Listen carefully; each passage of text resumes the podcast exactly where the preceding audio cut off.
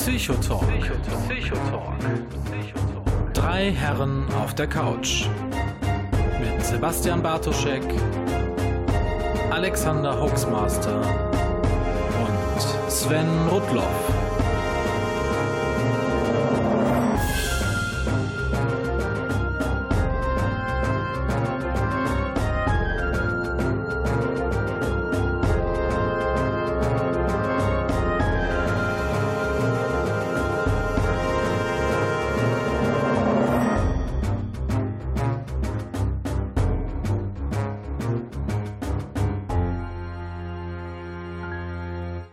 Ja, schönen guten Tag. Mein Name ist Sven Rudloff und im Namen des Podcasts Psychotag heiße ich euch ganz herzlich willkommen. Diese Veranstaltungsform hier ist für uns eine Premiere, deshalb äh, zunächst eine kurze einleitende Erklärung für die verschiedenen Teile unseres Publikums, äh, für die Zuhörer hier vor Ort, für diejenigen live im Internet und für spätere Nachhörer. Zunächst für all diejenigen, die den Psychotalk nicht kennen, was ist das? Äh, seit mittlerweile fünf Jahren Puh. Ja, kommen drei Psychologen, Sebastian Bartoschek, äh, Alexander Waschka und ich, mehrmals im Jahr per Telefonschalte zusammen, um drei Stunden lang ähm, Alltagsthemen aus psychologischer Sicht zu diskutieren. Je nach Thema laden wir uns dazu auch Fachexperten ein. Unsere Diskussion wird live ins Internet übertragen. Parallel gibt es einen Chat, äh, in dem sich Zuhörer auch schriftlich an der Diskussion beteiligen können. Und unsere Gespräche werden aufgezeichnet und dann als Podcast veröffentlicht, wo man sie zeitsouverän nachhören kann. Die wissenschaftlichen Volontärinnen der Berlinischen Galerie haben uns nun eingeladen, im Rahmen dieses One-Day-Festivals Destination Berlin genau das hier heute live auf der Bühne zu tun. Nicht für mehrere Stunden, aber immerhin für rund 90 Minuten wollen wir gemeinsam mit Gästen das Thema Ankunftsarchitektur diskutieren. Und zwar aus Sicht unterschiedlichster wissenschaftlicher Disziplinen und so allgemein verständlich wie möglich. Äh, hier in der Videolounge der Berlinischen Galerie sind im Moment einige Zuschauer versammelt. Der Ton wird live ins Internet gestreamt und hier im Raum ist auf einer Leinwand auch der Live-Chat zu verfolgen. Wichtig für den Chat da draußen, der das nicht weiß. Ihr werdet gesehen. Ähm, wer mitchatten möchte, äh, die Zugangsdaten finden sich bei uns auf der Homepage psycho-talk.de. Auf Zetteln hier im Raum auch äh, für diejenigen, die mobil mitchatten wollen. Und da unten liegt auch eine Funktastatur, die man sich schnappen kann, um quasi hier äh, direkt unter dem äh, BG-Handle ähm, in den Chat etwas reinzuschmeißen. So, genug der Vorrede. Kommen wir nun zu den fünf Personen, die hier sitzen. Drei Psychotalker, ein gelegentlicher Gast und unser heutiger Fachexperte. Ähm, kurz erstmal zu uns Psychotalkern. Ich selber habe in Münster und Köln studiert, Schwerpunkt Arbeits- und Organisationspsychologie. Danach war ich erst in der Personalentwicklung tätig und dann in verschiedenen anderen Stabsfunktionen in der Energiewirtschaft. Heute bin ich in der Unternehmenskommunikation. Mein eigener Podcast Viva Britannia macht gerade mal nachwuchsbedingt Pause. Ähm, dort erzähle ich Geschichten über Großbritannien, wo ich ein paar Jahre gelebt habe. Beim Psychotalk kümmere ich mich vor allem auch um die Technik, weshalb ihr mich hier heute live äh, mit Laptop, Kopfhörern und vor allem im Hintergrund aktiv sehen werdet. Sven Rudloff, weiter. Sebastian Bartoschek. Ja, Sebastian Bartoschek, äh, mein Name. Ich äh, bin auch Psychologe, deswegen wurde ich eingeladen, auch in diesem Podcast teilzunehmen irgendwann. Äh, hab in Bochum studiert, in Münster promoviert zum Thema Verschwörungstheorien, bin von Schwerpunkt her klinischer Psychologe und A und O, also Arbeitsorganisationspsychologe, verdiene mein Geld im Alltag mit dem Erstellen von familienrechtlichen Gutachten bei Sorgerechtsverfahren, mache auch andere Podcasts, schreibe für die Ruhrbarone und äh, muss gerade noch lernen, wie das ist, dass ich Menschen im Raum angucken kann und nicht nur stur auf meinen Rechner gucke, was die da schreiben. Freue mich total und bin sehr gespannt, was wir hier in den nächsten Minuten miteinander gestalten dürfen. Ja, dann stelle ich mich noch kurz vor. Alexander Waschkau, Psychologe in Münster studiert, äh, klinischer Schwerpunkt A und O. Ich habe viele Jahre in der Erwachsenenfortbildung gearbeitet, bin jetzt seit Januar diesen Jahres in der Forschung gelandet. Äh, Arztpraxis der Zukunft ist so ein Konzept, an dem ich arbeite. Und ich hatte irgendwann mal so die verrückte Idee, wie ist denn das, wenn man so eine Live-Sendung ins Internet ausstrahlt? Vor fünf Jahren, wie ich gerade erfahren habe, war das. Und irgendwann hat sich das rauskristallisiert, dass drei Psychologen, die im Kern häufig ganz unterschiedlicher Ansicht sind, was Themen angeht, angeht äh, und dann diskutieren und Leute haben die Möglichkeit dabei zuzuhören, dass das Menschen tun, was uns auch verwundert hat, aber das tun Menschen und deswegen tun wir das seit fünf Jahren. Und jetzt bin ich gerade in einem kleinen inneren Konflikt, was die nächste Vorstellung angeht. Äh, typischerweise würde ich jetzt sagen, als Gast die Dame, Man könnte da jetzt aber Vorteilsnahme vermuten, weil die Dame, also Alexander Waschkau, die Dame heißt Alexa Waschkau. Ich weiß nicht, wollt ihr beide das unter euch aushandeln, René, wer zuerst möchte? Dann die Dame. Okay. Äh, zumindest hat er nicht gesagt, die wunderbare Ehefrau. Das ist nämlich sonst immer so die passende Einführung. Ja, mein Name ist Alexa Waschkau. Ich äh, habe in Münster europäische Ethnologie slash Volkskunde studiert seinerzeit. Ähm, habe im Studium eigentlich mich immer schon so ein bisschen auf das Thema Erzählforschung äh, kapriziert und äh, betreibe seit äh, einiger Zeit, seit 2010 mit Alexander ähm, zusammen den Hoaxilla Podcast, äh, in dem wir über moderne Sagen aufklären, aber auch zunehmend über Verschwörungstheorien sprechen. Ähm, der erschien eine Zeit lang mal wöchentlich, der Huxilla Podcast. Inzwischen sind die Abstände äh, aus Zeitgründen ein bisschen größer geworden, aber wir machen das immer noch mit großer Freude. Ja, und ab und zu bombe ich mich auch mal ganz erfolgreich äh, in andere Podcasts hinein, wie den Psychotalk zum Beispiel, so auch heute.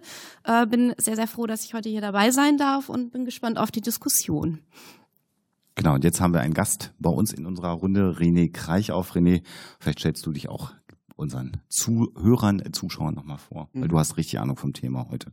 Ja, ich bin René Kreichhoff, ich bin Stadtforscher aus Berlin und Brüssel, habe auch in, unter anderem in beiden äh, Städten Stadtplanung, Soziologie und Stadtforschung studiert, beschäftige mich im Rahmen meiner Forschung vor allem mit Migration und Stadt und mit der Frage, ähm, ja, wie Städte auf Migration, auf die Ankunft von Migrantinnen reagieren, aber auch inwiefern äh, Migrantinnen zur Transformation von Stadt, von Urbanität beitragen. Ich freue mich und bedanke mich für die Einladung. Äh, ist ein ungewohntes Format auf jeden Fall für mich. Ich äh, habe hier einen Chat vor mir, äh, Gäste vor mir und äh, vier Leute neben mir.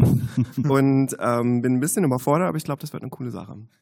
Vielleicht noch eine letzte Anmerkung. Wir machen das seit fünf Jahren, aber wir haben noch nie gemeinsam in der gleichen Stadt uns befunden bei so einer Sendung und äh, geschweige denn im gleichen Raum. Also auch für uns als, äh, sagen wir mal, äh, Kernpsychotalk-Team eine völlig neue Erfahrung, dass wir uns tatsächlich anschauen können während der Sendung. Haben wir noch nie gehabt. Ja. Theoretisch, wir hatten es auch vorher gesagt, so von wegen von der Sitzrunde, wir sitzen ja alle in einer Reihe für die Zuhörer draußen und äh, also jetzt nicht so Halbkreis, wie man sich das von einer Podiumsdiskussion oder ähnlichem dann vielleicht vorstellen würde. Und wir gesagt haben, ist für uns eigentlich normal, wir starren sonst normalerweise auch gerade vor uns hin auf unsere Bildschirme und hören irgendwelche Stimmen aus dem Off. Ähm, ist jetzt nicht der Fall, da sitzen ganz viele Leute. Ähm, insofern, ja, spannend. Ja, ich glaube, wir können, René, vielleicht mal über eine deiner Kernarbeiten vielleicht mal sprechen. Du hast äh, dich intensiv mit der Gestaltung von Flüchtlingslagern äh, beschäftigt äh, im Rahmen deiner Arbeit. Und ähm, vielleicht magst du mal als Einleitung so deine Ergebnisse der Beschäftigung mit diesem Thema mal schildern. Und dann können wir vielleicht in eine Diskussion eintreten.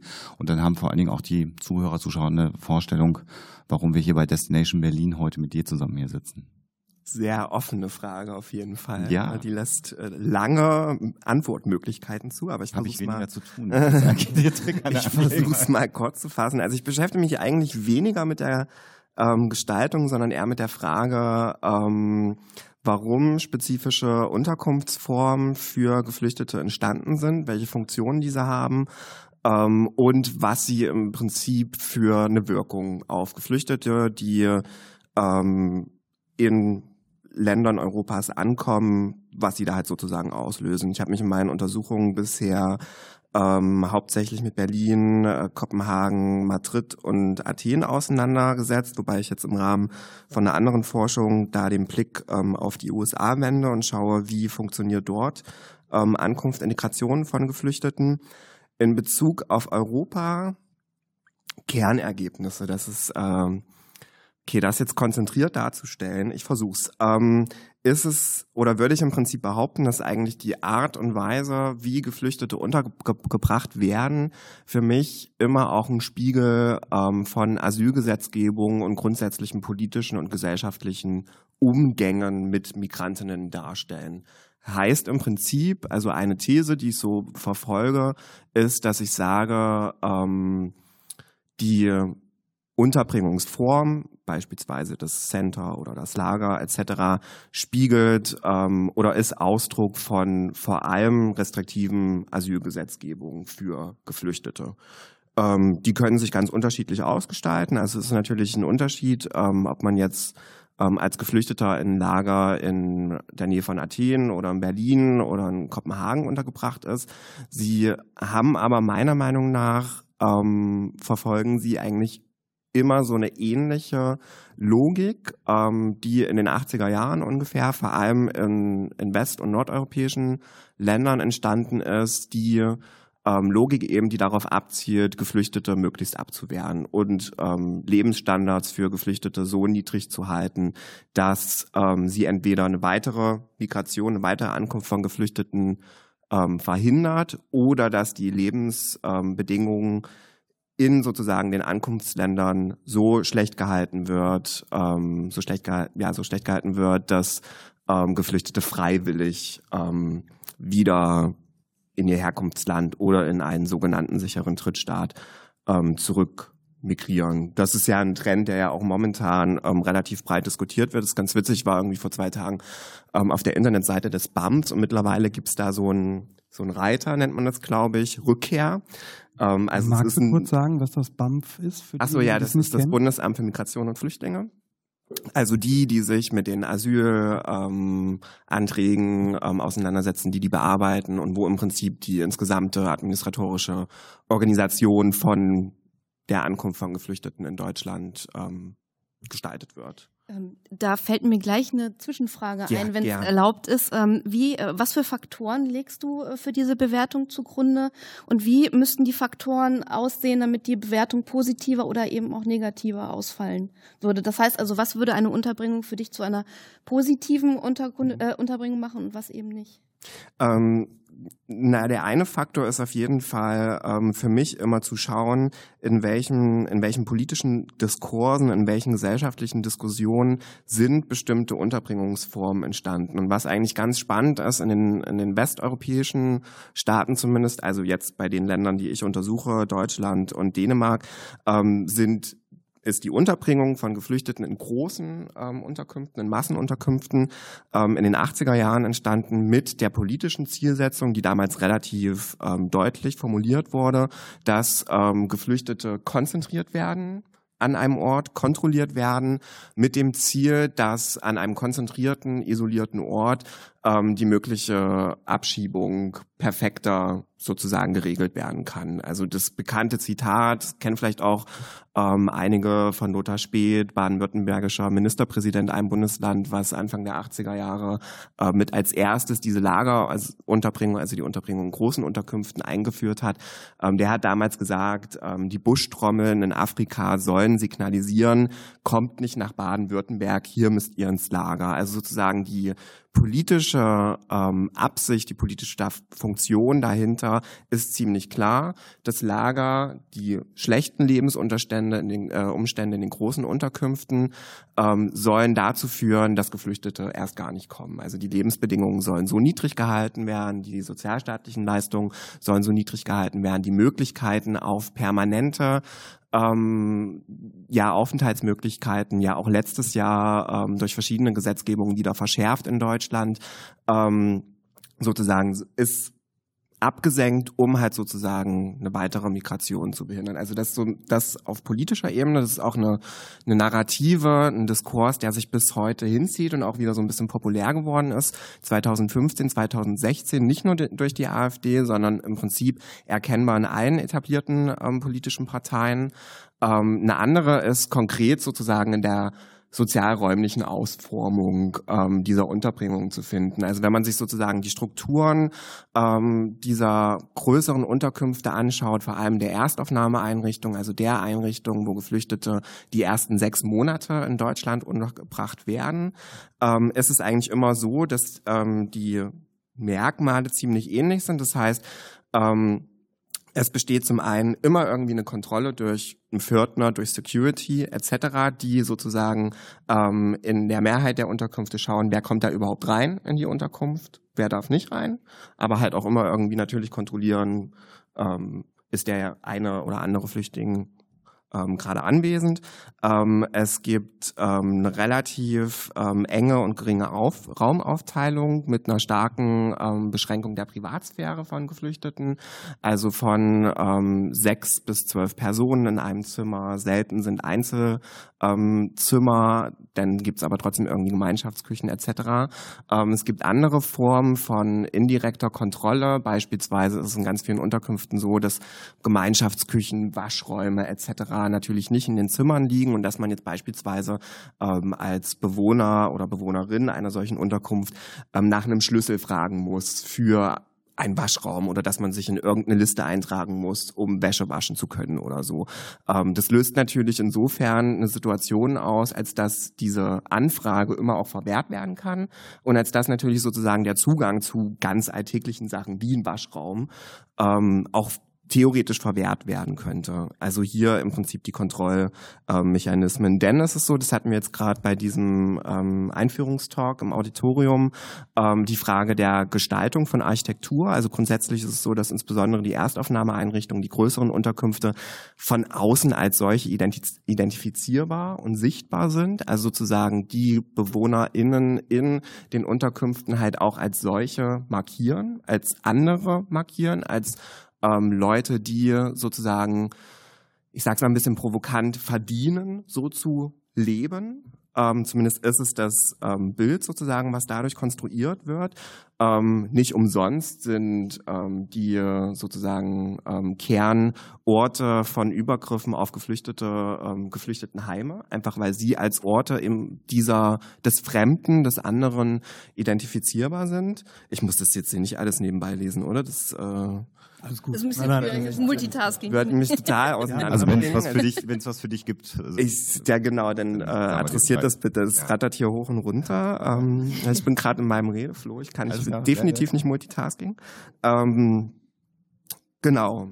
Also das sind so ein paar äh, Merkmale, die das halt im Prinzip auszeichnen. Also einerseits die politische Absicht, die politischen Funktionen, aber eben auch die präzise architektonische Gestaltung. Und interessanterweise ist die architektonische Gestaltung natürlich unterschiedlich in Dänemark oder in Deutschland oder in Griechenland, aber sozusagen die inneren Funktionen, die inneren Strukturen der Unterkünfte, Einschränkung Privatsphäre, Kontrollmechanismen, Zugangsbeschränkungen, Identitätskontrollen etc., Versorgung mit ähm, Leistungen, also dieses sogenannte Lach Sachleistungsprinzip, was ja in, in, Deutschland wieder eingeführt wurde letztes Jahr für die Erstaufnahmeeinrichtung, also für die ersten sechs Monate, diese sind alle gleich in den Unterkünften.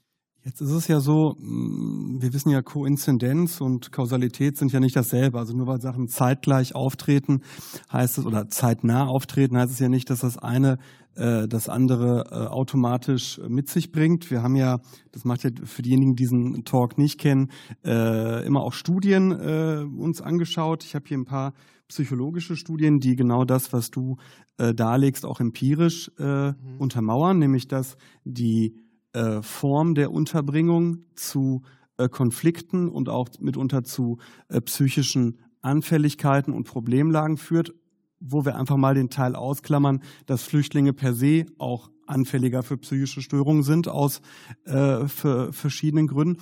Was sich mir aber noch nicht ganz erschließt, muss ich dir offen rückmelden, ist die Kausalbeziehung, die du herstellst zwischen ähm, einer Politik und dieser Art von räumlicher Gestaltung. Mhm. Ich, ähm, jetzt kommt eine anekdotische Evidenz, die, wie alle unsere Hörer wissen, nicht viel wert ist. Ich bringe sie trotzdem. Ich komme ja aus Herne. Und äh, Herne ist im Ruhrgebiet und äh, als äh, letztes, vorletztes Jahr äh, ja mehr Flüchtlinge kamen als normal, äh, wurde die Frage laut, wohin mit denen? Und alle Entscheidungsträger waren sich relativ schnell einig, wir wollen die eigentlich dezentral unterbringen.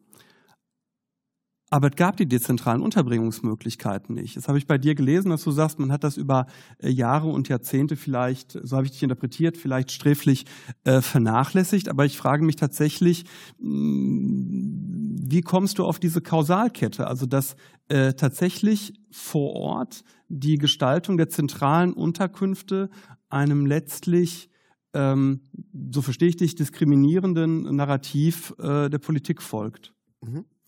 Ähm, Super spannende Frage. Ich würde erstmal zunächst so starten. Vielleicht können wir da an diesem Punkt auch noch später weiter diskutieren, ähm, dass wir über Arrival Architecture sprechen und die, ähm, oder ich würde lieber sagen Arrival, äh, Arrival Infrastructures, weil das meiner Meinung nach einen größeren, auch räumlichen ähm, Raum abdeckt, der, glaube ich, wichtig ist für die Ankunft, also auch soziale Infrastrukturen, kulturelle Infrastrukturen ähm, etc.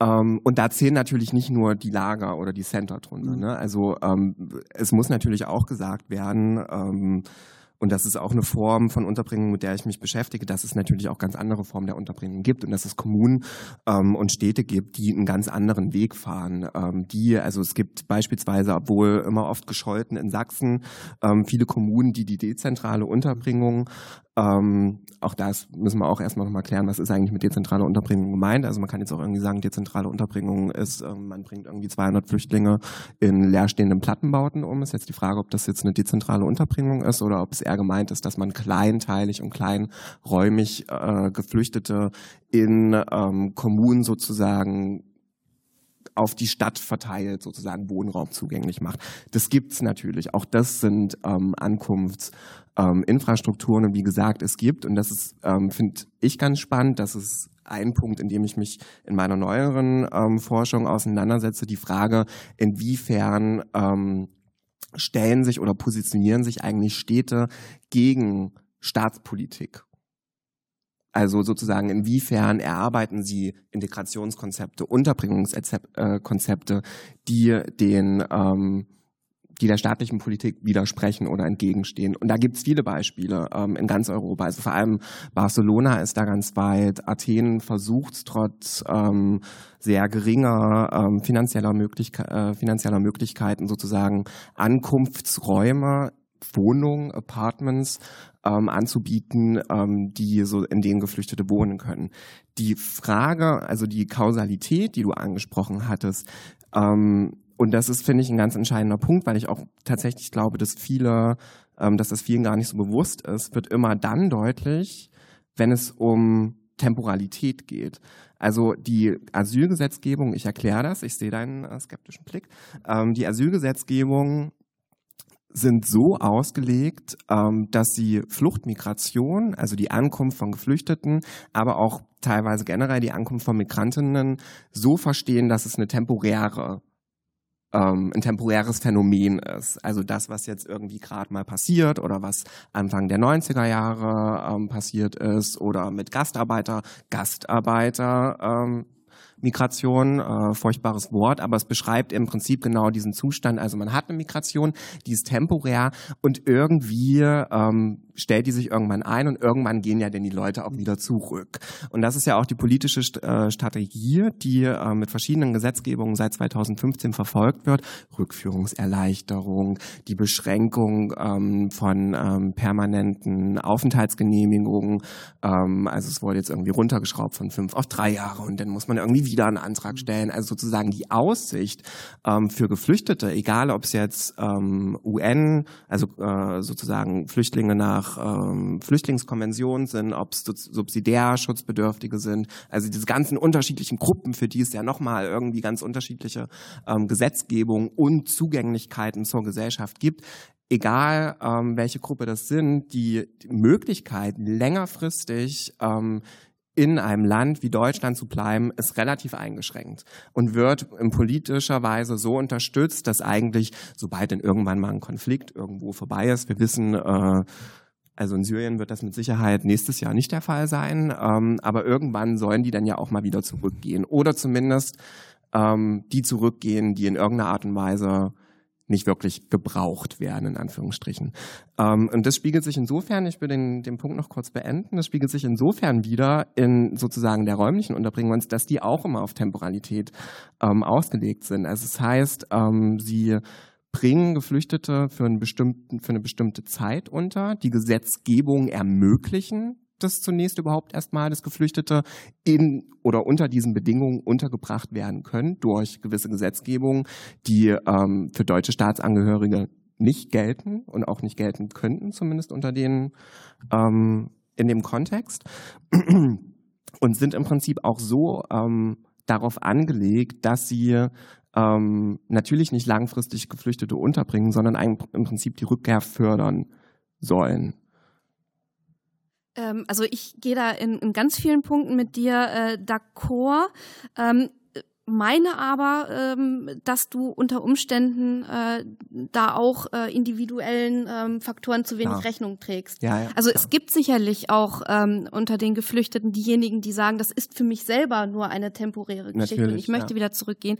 Und ich weiß nicht, ob das ganze äh, Problem nicht äh, viel eher daher rührt, dass wir eben ähm, aufgrund der Gesetzgebung und auch aufgrund der Überforderung der Kommunen eben äh, kleineren kulturellen Einheiten, ähm, also wie Familien zum Beispiel und auch eben dem Individuum insgesamt zu wenig Rechnung tragen. Auf jeden Hä? Fall. Mach, mach nochmal, verstehe nicht.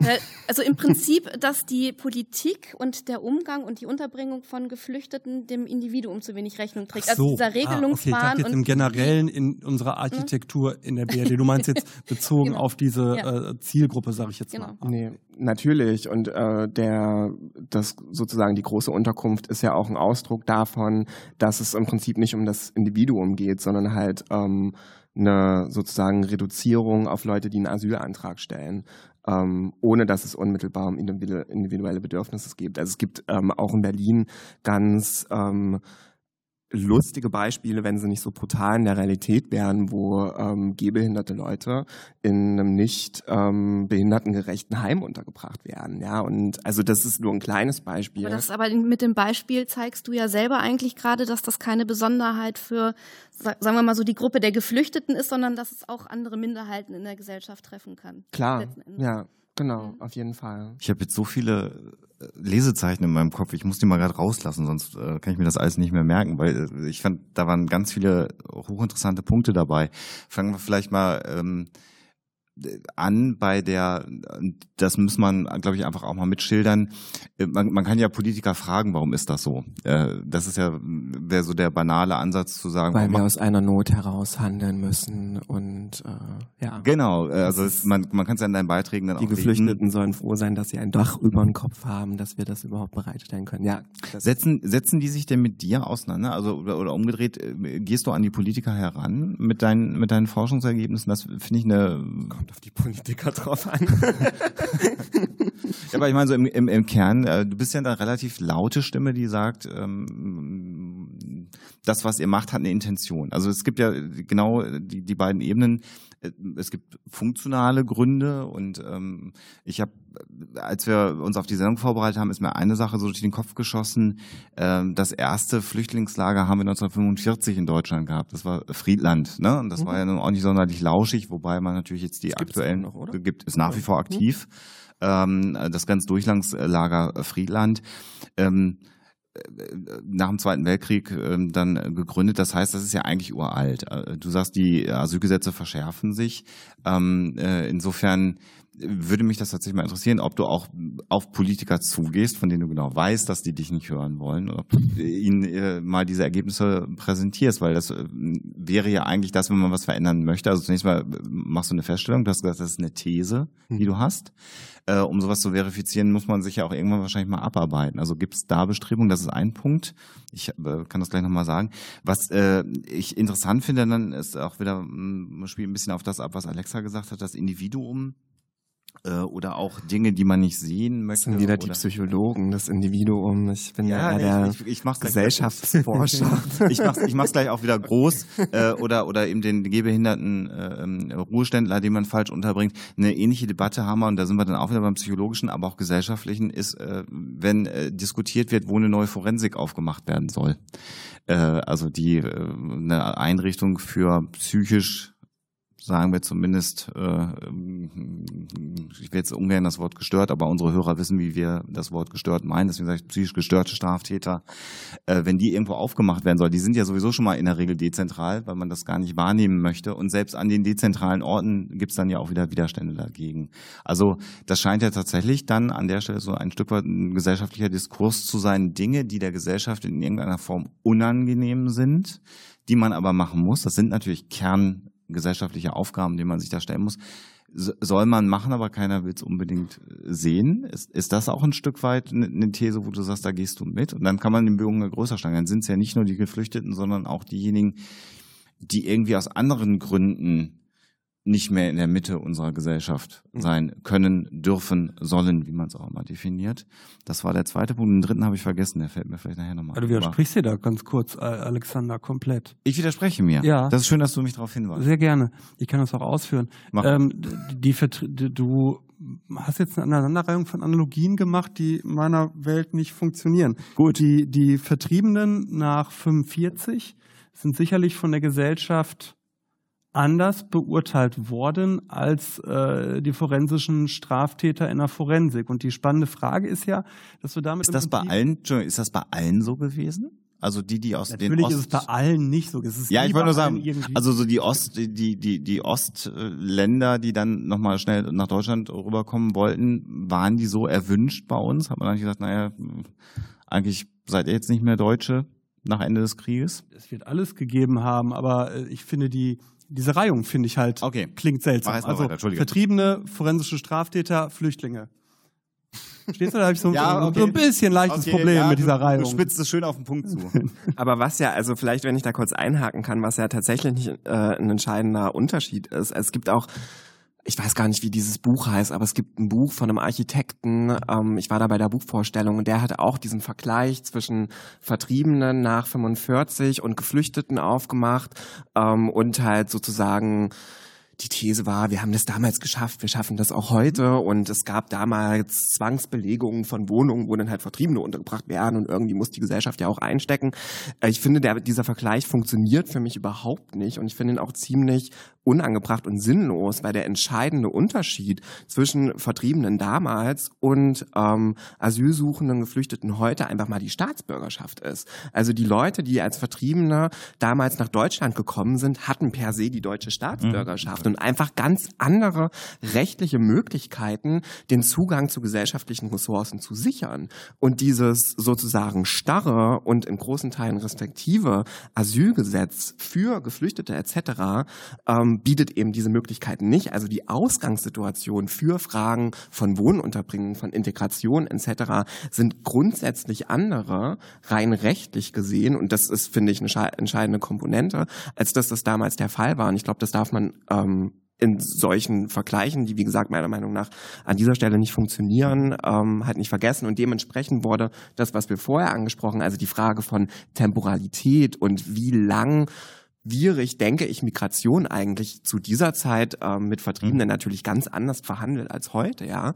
Ähm, das finde ich einen entscheidenden Punkt. Ähm, die zweite Frage von dir habe ich vergessen, aber ich glaube, die passt thematisch dazu ganz mhm. gut. Von daher würde ich dich nochmal bitten, sie ganz gut zu stellen. Das war die, die Politiker. Äh, also nee, das war die erste Frage. Die hast aber auch noch nicht. Die erste war die Politiker und ob ich mit denen rede. Genau. Ja. Und die zweite Frage war das allgemein das, was von der, Gesellschaftlich. äh, der gesellschaftlichen Norm, wobei für die, die uns noch nicht gehört haben, Norm ist für uns immer ein Mehrheitsbegriff, kein wertender Begriff. Das, was von der gesellschaftlichen Norm abweicht, wir nicht generell in Bereiche verschieben mögen, die außerhalb des Sichtfelds der Mehrheit sind. Richtig, Alexander? Ja, ja. so im Kern. Ja, ähm, ja und nein, ähm, würde ich jetzt in Bezug auf Geflüchtete sagen. Also ähm, in in Dänemark ist es tatsächlich so, dass eigentlich die Geflüchteten selbst und auch so ähm, humanitäre Organisationen, Flüchtlingsorganisationen sagen, die Geflüchteten sollen unsichtbar gemacht werden mhm. durch eine sehr, sehr ähm, isolierte Lage der Unterkünfte. Man muss dazu sagen, in Dänemark ist es grundsätzlich so, dass alle Unterkünfte, also Erstaufnahmeeinrichtungen, Gemeinschaftseinrichtungen etc., immer mindestens zehn Kilometer außerhalb von städtischen Siedlungen liegen in meistens alten militärischen Baracken, leergelassenen äh, äh, Krankenhäusern etc. Ähm, also dort gibt es im Prinzip dieses äh, ja, Prinzip der Unsichtbarmachung. Ich glaube, in, ähm, in Deutschland ist es grundsätzlich einfach viel ausdifferenzierter. Ähm, und es ist natürlich offensichtlich und sichtbar. Also das ist ja das, was ich ja auch vorhin ähm, äh, gemeint hatte mit den Stigmatisierungsprozessen, die da auch dahinter stehen. Also man hat eine Unterkunft und die steht meinetwegen in Bautzen oder in Hohenschönhausen oder in Mitte oder in Moabit oder in Kreuzberg. Also in Berlin sind die ja tatsächlich relativ gestreut ähm, über der Stadt verteilt und es ist ganz oft so, dass sie halt erkennbar sind als solche Räume. Ähm, die Frage ist dann halt immer, was das auslöst bei den Leuten, die das halt sozusagen sehen. Mhm. Also vorhin drüben im Auditorium war kurz die Diskussion, äh, da gibt es irgendwie so ein angemietetes Haus in Mitte, in einem relativ, in einer relativ ähm, reichen Straße und ob das denn halt nicht irgendwie zu Konflikten führen würde zwischen den wohlhabenden Bürgerinnen und den Geflüchteten und ob irgendwie die deutsche Putzfrau, die äh, bei dem Banker, bei dem wohlhabenden Banker putzt, nicht eifersüchtig werden würde, wenn sie sieht, dass Geflüchtete in diesem hübschen Haus da untergebracht sind. So, ne? Es ist immer die Frage, was das auslöst, können wir gern ähm, auch noch diskutieren. Ich habe den Ausgangspunkt der Frage vergessen, ob die unsichtbar gemacht werden sollen. Nee, äh, weil, also ich glaube, da gibt's jetzt keine, ich glaube, es ist ausdifferenzierter. Ich glaube, es ist mal so, mal so. Ich glaube, das ist lokal ähm, auch ganz unterschiedlich. Und ich glaube, da herrscht tatsächlich aber auch ganz oft so ein Pragmatismus, wo haben wir eine große Unterkunft und wo können wir die Leute unterbringen vor. So. Aber widerspricht das nicht so ein bisschen im Kern deiner These, dass die Politik also äh, sagen wir mal, flüchtlingsunfreundlich, nehme ich mal den Begriff, agieren wir, müssten dann nicht jetzt schon wieder in Berlin Politiker am Tisch sitzen und sagen, ah, eigentlich müssten wir irgendwo nach Potsdam zehn Kilometer vor die Stadt verlagern, damit man die nicht sieht. Also ja, aber das kannst du ja nicht, weil wir haben ja einen föderalen Staat und das Land ist halt ähm, dafür zuständig für die Unterbringung von Geflüchteten und dann in der nächsten Ebene die Kommune und Berlin kann die halt nicht nach Potsdam äh, dort halt unterbringen oder irgendwo in Brandenburg oder ähm, zwischen Frankfurt oder und äh, Berlin, wo nicht viel ist. Mhm. Ähm, so, ähm, also da, die Möglichkeiten sind da eingeschränkt. Auf kommunaler Ebene oder in, in Flächenländern sehen wir schon, also gerade auch in Brandenburg, ähm, die ähm, Tendenzen, dass ähm, die Unterkünfte halt wirklich ähm, Arsch ähm, der Welt halt irgendwie untergebracht sind und genau im Prinzip die Zugänge zu sozialen städtischen Infrastrukturen nicht gegeben sind. Ähm, dadurch sind sie natürlich trotzdem aber auch nicht unsichtbar, weil sie ja, da gehen ja auch Straßen lang ja, ja, irgendwie durch und ähm, ne, also aber, aber das, was du gerade gesagt hattest, das war eigentlich auch der erste Punkt, der mir zu dem Thema einfiel, wo ich sagte, wie viel ist denn tatsächlich auch einfach Pragmatismus, wenn es eben um die äh, äh, Unterbringung geht, äh, wo haben wir denn leerstehende Flächen oder Gebäude und warum stehen die auch leer? Äh, wenn die attraktiv wären, dann würden sie wahrscheinlich auch nicht leer stehen. Ähm, also, und da sind wir dann ja eben also bei äh, öffentlichen Gebäuden, äh, ehemaligen Militäranlagen etc. Äh, und ähm, wie die eben auch in der Vergangenheit schon auch eher weniger jetzt in Stadtzentren oder in Ortszentren, sondern eher dann eben auch im flachen Land angelegt worden sind. Ähm, und ich finde eben auch deswegen das Beispiel zu Berlin, so nach dem Motto, okay, die Stadt muss sich halt darum kümmern und es ist halt nur das Stadtgebiet da. Es bleibt mir also gar mhm. nichts anderes übrig, als dann ähm, da die Möglichkeiten zu finden, die ich im Stadtgebiet habe, äh, während dann eben, wie gesagt, äh, Friedland oder eben auch andere Unterbringungen halt einfach dann eben auch in Flächenländern genutzt werden, weil sie eben da sind. Also ich, ich, ich nehme das auch an, dass natürlich da eine Interaktion da ist mit dem, ähm, was ist dann auch der politische Wille oder was, was, was verankere ich dann auch in den äh, äh, gesetzlichen oder in der, von, von, der Behördenseite dann eben auch in den Vorschriften. Ähm, auch, auch, da wieder psychologisch, wir hatten uns heute Morgen über Statistiken unterhalten, wie stark ist welcher Faktor? Weil ich halt sagen würde, für mich ist allein eben schon ein wahnsinniger Faktor, was ist einfach pragmatisch auch verfügbar, mhm. egal ob ich das jetzt will oder nicht. Klar, wenn ich die Wahl habe zu sagen, ich habe hier mehrere Möglichkeiten, ich muss nicht so viele Flüchtlinge unterbringen, wähle ich dann eher das, was irgendwie zentraler liegt oder das, was weiter draußen liegt. Die Frage ist, wo, wo welche, welche Behörde oder welche Gemeinde dann eben auch den Luxus hat, sich das auszusuchen. Also das schützt, also das äh, sehe ich auch so. Ähm, aber selbst wenn du eben als äh, bestimmten Faktor da eher einen, Pragmatismus oder eine logistische Notwendigkeit anlegen würdest, schützt dich das natürlich trotzdem nicht äh, davor, gucken zu müssen, was das mit den äh, Geflüchteten und mit den Menschen macht, die dort untergebracht werden. Also nee, nee, das bleibt ja davon Klar. völlig äh, unbenommen. Mhm. Absolut. Äh, das sind jetzt ganz viele Themen. Ähm, ich versuche mal die Frage von, von Sven mit deiner Frage nach dem Kontakt zu Politikern zu verknüpfen, weil ich glaube, das ist ganz gut möglich. Ähm, also Pragmatismus ähm, und Unterbringung war da die eine und die Frage, wie kommuniziert man mit ähm, Genau, wie sind die Reaktionen? Wie sind also, die Reaktionen? Äh, wenn du dich nicht abblocken lässt. Also die, die klare ist natürlich, ja, wir müssen gucken, Infektionskrankheiten, das natürlich muss man das ein bisschen trennen und wir müssen aufpassen und es muss ja auch ist tatsächlich auch äh, ein Argument. An den Kontakt mit Politikern. Nein. auch damit. Aber interessant, was da für Bilder bei dir sich aktivieren. Aber Nein, aber das sind, das sind natürlich, das sind natürlich so ähm, äh, Bilder oder Argumente, die natürlich dann immer kommen. Also und ob du die dann überkommen kannst, diese Argumente, oder ob es dann dabei tatsächlich bleibt. Das würde mich wirklich interessieren. Mhm. Ähm, ich fand die ähm, Frage von Sven auch nochmal nach diesen attraktiven Orten. Also ich persönlich finde das ICC und ähm, den Tempelhofer Flughafen finde ich total attraktive Orte und es sind Massenunterkünfte für Geflüchtete. Ähm, äh, ne, also ich Nee, jetzt habe ich einen Faden verloren. Ähm, wie war nochmal deine Frage? Also einfach mal, äh, also meine Vermutung wäre einfach, dass eben dieser Faktor des Pragmatismus, was haben wir überhaupt, was haben wir überhaupt zur Verfügung, äh, eigentlich äh, so stark ist. Wie gesagt, ich möchte auch nicht ausschließen, dass wie gesagt, ne, wenn ich die Wahl habe, kann natürlich dann wieder äh, äh, politische Entscheidungen bewusst oder unbewusster dann eben auch mit reinfließen. Aber äh, das wäre für mich erstmal auch in den Diskussionen, die ich so einfach auch in der in der Presse mitbekomme. Ähm, gut, ich komme jetzt aus Düsseldorf, aber da eben auch, ne, wo kann man, wo gibt es Möglichkeiten, etwas einzurichten? Ähm, ähm, ist das, was bei mir ankommt, äh, wo ich sage, ja, wo haben wir überhaupt Potenzial in der Gegend? Und das ist halt dann im Zweifelsfall auch nicht so wahnsinnig viel. Ja, okay. Ähm, verstanden. Ähm, also Pragmatismus ähm, ist nat also insofern natürlich schon gerechtfertigt, als ähm, dass es bestimmte Situationen, vor allem 2015 oder wenn wir an 92, 93 ähm, die große Anzahl an Geflüchtete, die nach Deutschland gekommen sind, denken, als dass es Situationen gibt, in denen sozusagen eine Not ähm, die ankommenden Menschen irgendwie einigermaßen okay ähm, unterzubringen oder aufzunehmen. Ähm, also das spielt natürlich eine Rolle, aber die Frage, die ich mir halt stelle, wie kommt es denn überhaupt zu ähm, diesem Notzustand und wie lange wird er eigentlich aufrecht erhalten als Legitimierung für die Lebensumstände, äh, die ähm, mit denen die Leute, die ankommen, auseinandergesetzt sind. Also diese und da sind wir auch bei dem Punkt ähm, Kontakt zu Politikerinnen. Ähm, also wenn ich mit Politikerinnen und ich habe das in ähm, Forschung auch gemacht, dass ich mich mit Vertreterinnen, flüchtlingspolitische Sprecherinnen verschiedener Parteien, auch mit dem beispielsweise Senat Berlin auseinandergesetzt habe. Und die Begründung ist immer die, ähm, wir haben einen Notzustand, wir müssen ganz schnell auf die große, große Anzahl derer, die ankommen, reagieren ähm, damit die Leute ein Dach über dem Kopf haben und nicht auf der Straße ähm, schlafen müssen.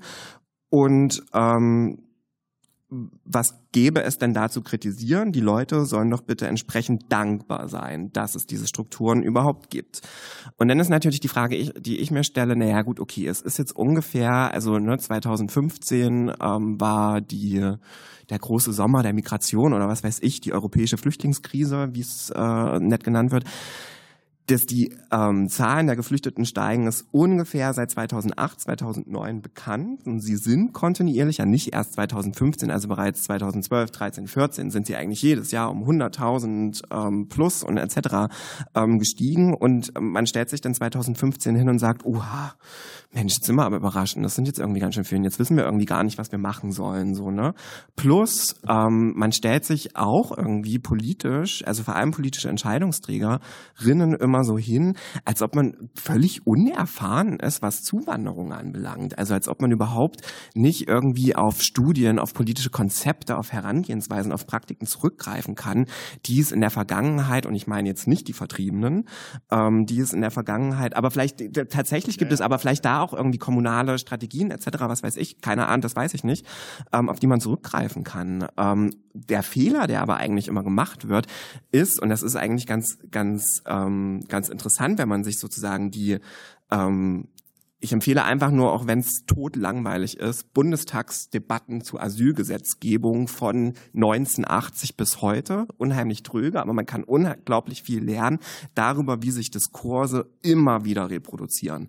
Und die Debatte ähm, sozusagen dieses Notzustands und dieses wir müssen pragmatische Lösungen finden etc.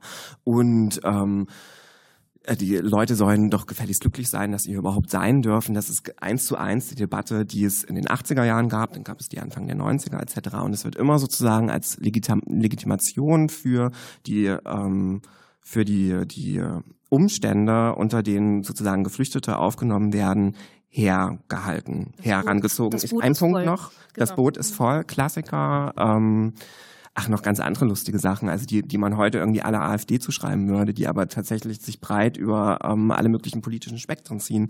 Und das der weitere Punkt ist, und das ist das, was ich vorhin meinte mit der Frage, wann hört denn dieser Notzustand ähm, und äh, dieser Pragmatismus, äh, Pragmatismus eigentlich auf? Und was ähm, wir halt sehen, ist, dass dieser Zustand eigentlich so lang wie möglich auch durch Gesetzgebung, die das zulassen, ähm, hingezogen werden. Also wir sehen beispielsweise, und da ist auch die Frage nach Attraktivität von Orten, Zentralität, Dezentralität wiederum spannend, wir sehen, dass bestimmte Formen ähm, von Unterbringung, die eigentlich aus der Not heraus äh, entstanden sind, verstetigt werden. Also irgendwann waren das Notunterkünfte in Berlin, die 2013, 2014 bereits als Notunterkünfte beispielsweise diese Blubberblase, diese Zelthalle in Moabit oder das ICC. Es war ja eigentlich auch nur eine Notunterbringung für irgendwie zwei Monate. Man sieht, dass halt diese diese Räumlichkeiten sich halt verstetigen, dass sie halt gewisse ähm, sozusagen Manifestierungen zeigen, die halt irgendwann einfach akzeptiert werden.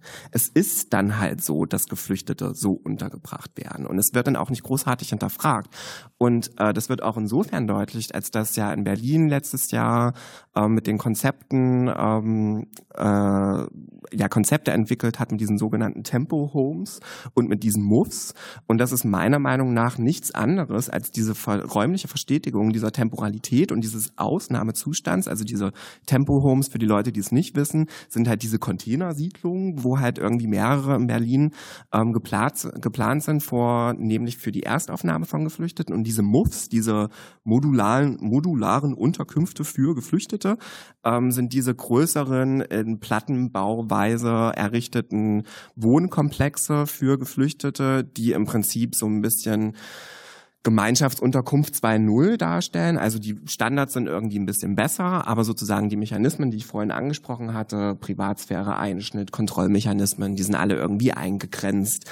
Ähm, es gibt eine Zugangskontrolle etc., ähm, auch eine, gewisse Form von Kontrolle durch Betreuerin etc., die funktionieren da genauso. Und das Spannende ist dann, dass all diese Unterkünfte oder die Mehrheit dieser Tempo-Homes und dieser Muffs am Stadtrand liegen. Die liegen nicht in Mitte ähm, oder in Kreuzberg etc. Und das ist so ein bisschen die Tendenz, die sich abzeichnet, dass ähm, auch wenn es sozusagen eine ähm, Stabilisierung der Anzahl der Geflüchteten gibt, die irgendwie kommen, dass die, ähm, dass die zukünftig vor allem sozusagen am Stadtrand untergebracht werden. Aber ich frage mich, darf ich? Ja, ja. ähm, was du vorhin beschrieben hast, da kam mir so ein psychologischer Gedanke. Ähm, kann es nicht sein, dass ein Teil des von dir skizzierten Problems darin liegt, dass wir als Menschen nicht auf nicht akute Bedrohungen reagieren? Heißt, ähm, mir ging direkt der, der Vergleich zum äh, Klimawandel und Klimawandel äh, Notwendigkeiten durch den Kopf. Es gab Nicht das Beispiel mit dem Frosch bringen, das ist eine Urban Legend. Nein, nein, nein, nein. Ich wollte, äh, das ist zwar kein Frosch, ich wollte Ronald Reagan reinwerfen. Ist das okay? Also der von mir ja sehr geschätzte äh, Ronald Reagan hat eine äh, sehr gute Rede gehalten, in der er mal dargelegt hat, dass das Problem am Klimawandel ist, dass es nur Zahlen sind auf einem Sheet und man keine äh, unmittelbare ähm, Bedrohung, keine unmittelbare Veränderung in seinem Umfeld erlebt. Und somit man weiß, dass in fünf, 10, 20 Jahren gewisse Sachen passieren werden, äh, man die aber im Alltagsgeschehen so weit rausschiebt, äh, bis sie dann auf einmal da sind und alle sagen, ach herrje, wie konnte das denn passieren? Naja, das, ähm, äh, nur weil die Wissenschaftler das gesagt haben, heißt es ja nicht, dass wir darauf hätten äh, reagieren müssen. Und das ist ja eine zutiefst menschlich-psychologisch normale Handlung. Ist für dich nicht vollumfänglich, aber denkbar, dass ein Teil des von dir skizzierten Problems dadurch erklärbar ist? Ähm, vielleicht, aber das Problem ist ja nicht, also die, die Zustände, die sind ja da. Das Problem ist ja vielmehr, dass wir das Glück haben, so etabliert zu sein, in kapitalistischen Zentren zu leben, die es uns erlauben, dass wir ganz oft diese Probleme, die ja eh existieren und existiert haben, ausschließen können. Und das ist ja auch das, ähm, was, wenn wir über Fluchtmigration sprechen, was versucht wird. Also Stichwort Mittelmeer, Tote, EU-Türkei-Deal, Libyen etc. Ähm, damit können wir das natürlich ganz gut verdrängen, einfach weil wir in der etablierten Situation ähm, uns befinden, dass das möglich ist. Die Kriege, den Klimawandel, soziale Ungerechtigkeiten, Ausbeutungsverhältnisse, ähm, die gibt's natürlich trotzdem. Sie sind halt hier einfach nicht so in der Form präsent, ähm, mhm. beziehungsweise man sagt ja auch irgendwie immer ganz nett, in Deutschland geht's ja den meisten noch irgendwie ganz gut. Äh, steile These, kann man, ist ein anderes Thema. Ähm, ja. Ne, also sozusagen die, ähm, die Bedrohung oder die, die Zustände, die schwappen halt immer ab und an mal rüber. Mhm. Und dann sind wir halt damit konfrontiert. Insofern kann es natürlich schon ähm, möglich sein, ähm, dass das dann irgendwie die entsprechende Reaktion darauf ist und dass die dann ganz oft spontan und pragmatisch ist etc. Aber ich glaube auch Politik, ähm, jetzt habe ich das so komisch ausgesprochen, Politik sollte ähm, ja die Aufgabe, äh, Aufgabe, haben, Aufgabe haben, langfristig ähm, Gesellschaft, Wirtschaft, Umwelt etc. zu gestalten und da entsprechende Angebote ähm, zu offerieren. Und ähm, ein anderer ähm, Punkt ist ja gleichermaßen auch, ähm, dass ja immer dann, wenn diese Probleme, wenn wir damit konfrontiert werden, ähm, Probleme, die ähm, zu den ähm, europäische Gesellschaften ja auch immer mit beitragen. Also das wird ja auch irgendwie kaum diskutiert, dass natürlich auch immer eine gewisse Verantwortung ähm, von westlichen Staaten für Zustände in anderen Staaten, Armut, Ungleichheiten, ähm, Klimawandel beziehungsweise Raub an Naturen. Also weiß, wisst nicht, ob ihr das mitbekommen habt in Indien mit den Pharmakonzernen, die da irgendwie lustig äh, Antibiotika produzieren für westliche Staaten und dort halt irgendwie die Umwelt total ähm, zerstören und so. Ne? Also da, wir hängen da ja alle mit drin, aber wir wollen uns damit ja auch gar nicht auseinandersetzen mit der Frage, ähm, wer ist eigentlich für was verantwortlich. Und wenn wir dann aber damit konfrontiert sind, versuchen wir es natürlich wegzuschieben. Aber, aber ich wollte genau äh, eure beiden Punkte an der Stelle, weil genau das, was natürlich äh, Sebastian gesagt hat, dass, dass das Reagieren vor allem auf akute Probleme äh, ja noch mal viel stärker für Politiker an der Stelle. Mhm. Passt, also welchen Themen widme ich mich als Politiker, die, die mir irgendwie als akut von meinen Wählern, äh, von meinen Seko dann irgendwie auf den Tisch gekippt werden, ja, und dann versuche ich die eben auch im Zweifelsfall eher kurzfristig zu lösen, weil in einem halben Jahr äh, liegt was anderes auf dem Tisch. Ja, und vor allen Dingen ähm, auch gleichzeitig ähm, äh, der Heterogenität der Wählerschaft Rechnung zu tragen, weil du hast ja nicht nur ähm, äh, Menschen, die der Meinung sind, dass man noch viel mehr tun müsste, du hast ja auch Menschen, die der Meinung sind, äh, dass man am besten gar nichts tun sollte. Und das dann irgendwie unter einen Hut zu bringen, das, ähm, um des Teufels Advokat zu spielen, ist sicherlich für die Politik auch nicht immer einfach. Ähm, aber ich wage mal zu behaupten, dass ein entscheidender Faktor in dem ganzen Spiel äh, die Empathie ist. Und ähm, ich finde es eigentlich eine ziemlich spannende Frage, auf die ich natürlich auch keine Antwort habe, aber die ich einfach mal in den Raum stellen möchte. Wie äh, empathisch kann eine Gesellschaft agieren? Wie empathisch kann ein Staat agieren? Ähm, weil davon nämlich auch re relativ äh, viel eben ähm, dieser Faktoren abhängt würde ich jetzt mal äh, vermuten. Also der, die Art und Weise, wie wir eben mit solchen äh, Problemen umgehen. Also empathisch können ja nur Menschen reagieren, nicht Gesellschaften. Wenn aber die Politiker ein großes Maß an Empathie für Flüchtlinge hätten, äh, ich glaube, das ist so der Punkt, auf den du raus willst, Alexa, ne? Also, um da kurz einzuhaken, ich finde, also was ich grundsätzlich schwierig finde, ich finde es jetzt irgendwie schwierig zu sagen, die Politiker, ja, ja. die machen ja. irgendwas falsch. Also es ist natürlich, ähm, also ich kann jetzt, kann mir jetzt keine eins, also natürlich gibt's blöde äh, oder einen blöden Politiker oder eine blöde Politikerin, die einfach irgendwie Blödsinn erzählt. Ähm, ne, klar, und da kann ich natürlich auch irgendwie einen Finger drauf zeigen, wenn ich persönlich mit denen ins Gespräch trete und beispielsweise über die Unterbringung von Geflüchteten ähm, diskutiere. Aber da steckt natürlich einfach auch mhm. ein, ähm, System dahinter, mhm. ähm, das äh, dass das natürlich auch zulässt. Ähm, das heißt, es bringt jetzt sozusagen nichts auf die eine Person oder auf einen Regierungsführer oder irgendwas oder Führerin einen Finger zu zeigen, sondern ähm, sind natürlich auch Fragen, welche Strukturen da dahinter stehen und wie sich diese halt durchbrechen lassen. Also ich glaube, man kann jetzt, gerade wenn es jetzt um Empathie etc. geht, man kann jetzt nicht sagen, die Politikerinnen, die sind alle empathielos und die machen irgendwie blöde Gesetzgebungen zu Lasten von Geflüchteten. Ähm, das funktioniert halt nur bis zu einem bestimmten Punkt. So, ne? Also was ich halt ganz ähm, spannend finde, ähm, ist ähm, auch nochmal zu der Frage, inwiefern handeln wir spontan oder die PolitikerInnen spontan und ähm, ja pragmatisch auf ähm, solche Zustände oder in Anführungsstrichen Probleme, ähm, ist natürlich, ähm, was war jetzt mein Punkt? Er war Empathie. so gut. Er kommt mir gleich wieder. Er Empathie war richtig gut. Und, äh, Empathie, Aktionismus Angst, und Vorhersagbarkeit von äh, äh, Problemen und ob man nur aktionistisch reagiert oder ob das planbar ist. Oder? Nee, jetzt. das äh, wühlt ganz hier in meinem Kopf rum. Nee, äh, ich habe es aber gefunden. Ähm, was ich tatsächlich, also was mich als Soziologe an Fluchtmigration und der Auseinandersetzung damit tatsächlich interessiert, ist, dass ich der Meinung bin, dass Fluchtmigration vor allem in der Dimension, wie wir sie 2015 hatten, grundsätzliche gesellschaftliche Konflikte, die wir in Deutschland haben, aufzeigt. Mhm. Mhm. Soziale Ungleichheit. Da nicken alle übrigens hier. Sven, ja. nickst du auch? Sollen wir mal hörbar Sven nickt auch. Sven nickt auch, schreibt mit, aber er hat genickt. ähm, das ist eigentlich das, was ich spannend finde. Ähm, also, dass sich ganz viele Fragen nach sozialer Gerechtigkeit, nach Rassismus, nach wirtschaftlichen Ungleichheiten, nach ähm, der Ausbeutung durch den Kapitalismus etc. Man kann das ganz toll ähm, am Thema Fluchtmigration runterdeklinieren. Ähm, man kann, kann darüber sozusagen ganz viel lernen, darüber, wie Staat, wie Gesellschaft, äh, wie Wirtschaft, wie Politik funktioniert. Ähm, wenn man es denn will, natürlich. Vielleicht. Und ähm, einen Punkt hatte ich auch noch zu ähm, ähm, der Frage der Reaktion mit Gesetzen etc.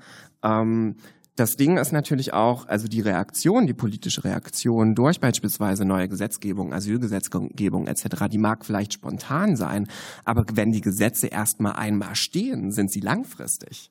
Sie können natürlich wieder geändert werden, aber meistens ähm, hm. passiert das, zumindest was AusländerInnen-Gesetze anbelangt, relativ selten oder mit einer sehr großen Zeitverzögerung. Also äh, ich sage nur, 93 wurde im Prinzip faktisch ähm, das Asylrecht in Deutschland komplett umtransformiert und eigentlich ähm, in einem kleinen Sternchen im Grundgesetz ähm, sozusagen oder, oder hat sich zu einem kleinen Sternchen im Grundgesetz verändert und das besteht bis heute. Ähm, und darüber, also das wurde zu der Zeit und es wird auch noch bis heute natürlich hochgradig ähm, diskutiert, dass damals halt dieses Recht im Prinzip eingeschränkt wurde, aber es ist halt heutzutage Normalität und es würde keine etablierte Partei auf die Idee kommen, ob das jetzt Linke bis AfD sind, das halt irgendwie zu, äh, also AfD wird es vermutlich noch verschärfen, aber das halt irgendwie ähm, zu ändern. So, ne? Das heißt, wenn die Gesetzgebungen erst einmal da sind, ähm, dann tragen sie zu einer gewissen Form von Normalisierung bei. Es gibt Forscherinnen, ich habe leider den Namen vergessen, ich bin furchtbar schlecht mit Namen, ich glaube, einer heißt Morgenrot, der nennt das ähm, ähm, sozusagen eine, eine, ähm, eine Legitimierung von rassistischen gesellschaftlichen Strukturen durch diskriminierenden Ausländergesetzgebung über das Gesetz zur hin zu einer Normalität. Also so, dass wir ähm, sozusagen diskriminierende Asylgesetzgebung, ähm, die Leute nach Herkunftsländern etc. bewerten, äh, nach Zuwanderungsgesetz äh, oder Zuwanderungsgesetzgebung, dass sie für uns halt so normal sind, weil sie ja Gesetz sind, dass sie von uns akzeptiert werden. Ein Beispiel, wenn wir jetzt bei der von der ähm, Unterbringung von Geflüchteten reden, ähm, Bauplanungsrecht, Baurecht unglaublich langweilig, aber trotzdem auch irgendwie interessanter mal reinzugucken. Ähm, dort gab es letztes Jahr eine ganz entscheidende Änderung im Bezug, auch in so einem Gesetz, oh Gott, das heißt Gesetz zur Erleichterung der Unterbringung oder irgendwas von Geflüchteten, das halt wiederum verschiedene Änderungen im Baugesetzbuch beschließt und dort ist es seit letztes Jahr möglich, Geflüchtetenunterkünfte ganz, also rechtlich komplett legitim in Gewerbegebiete anzusiedeln. Ähm, dort ist es möglich, ähm, es wird den Kommunen eingeräumt, dass von jeglichen Bestimmungen des Baurechts eine Befreiung stattfinden kann, wenn die Kommune gezwungen ist, in einer so Notsituation zu handeln. Das ist im Prinzip ein Freifahrtsschein für alle Kommunen, ähm, Wohnverhältnisse, äh, Lagerverhältnisse so beschissen wie möglich anzubieten. Hat aber im Umkehrschluss in Herne zum Beispiel dazu geführt, dass Geflüchtete überhaupt untergebracht werden konnten. Mhm. Ich, also klar, ich sage ja, also die, dieser, dieser rechtliche Rahmen ermöglicht natürlich auch tolle Projekte. Das möchte ich ja gar nicht sagen, aber ähm, es ist halt insofern nicht reguliert, inwiefern sozusagen auch eine erhebliche Verschlechterung ähm, verhindert werden kann. So, ne? Also es ist sozusagen, und das ist auch ein Grund, warum äh, Tempelhof und äh, ICC und warum irgendwie irgendwelche Unterkünfte, wie zum Beispiel die Motardstraße, die es schon seit irgendwie 30 Jahren ähm, in Berlin gibt, in der Nähe von Spandau, ähm, da so wenn man Ikea da die Richtung rausfährt, ähm, dass diese Unterkünfte rechtlich bestehen dürfen in diesen Zuständen, in die sie anbieten und sich damit, und das ist wiederum der Punkt, den ich vorhin gemacht habe, dieser Ausnahmezustand, diese Temporalität verstetigt. Das heißt, wir bräuchten eigentlich eine Gesetzgebung an der Stelle, was ich sehr unterstützen würde, auch generell, die auf Temporalität angelegt ist. Es wäre sehr gut vorstellbar, dass man sagt, äh, wir machen diese oder jene ähm, Änderung in der Bau, im Baurecht, wie auch immer, äh, aber automatisch mit einem Verfallsdatum? Sind sie, muss ich dazu sagen. Die Änderungen, ah. von denen ich gerade gesprochen habe, ja, aber sie sind ja trotzdem erstmal für fünf Jahre da.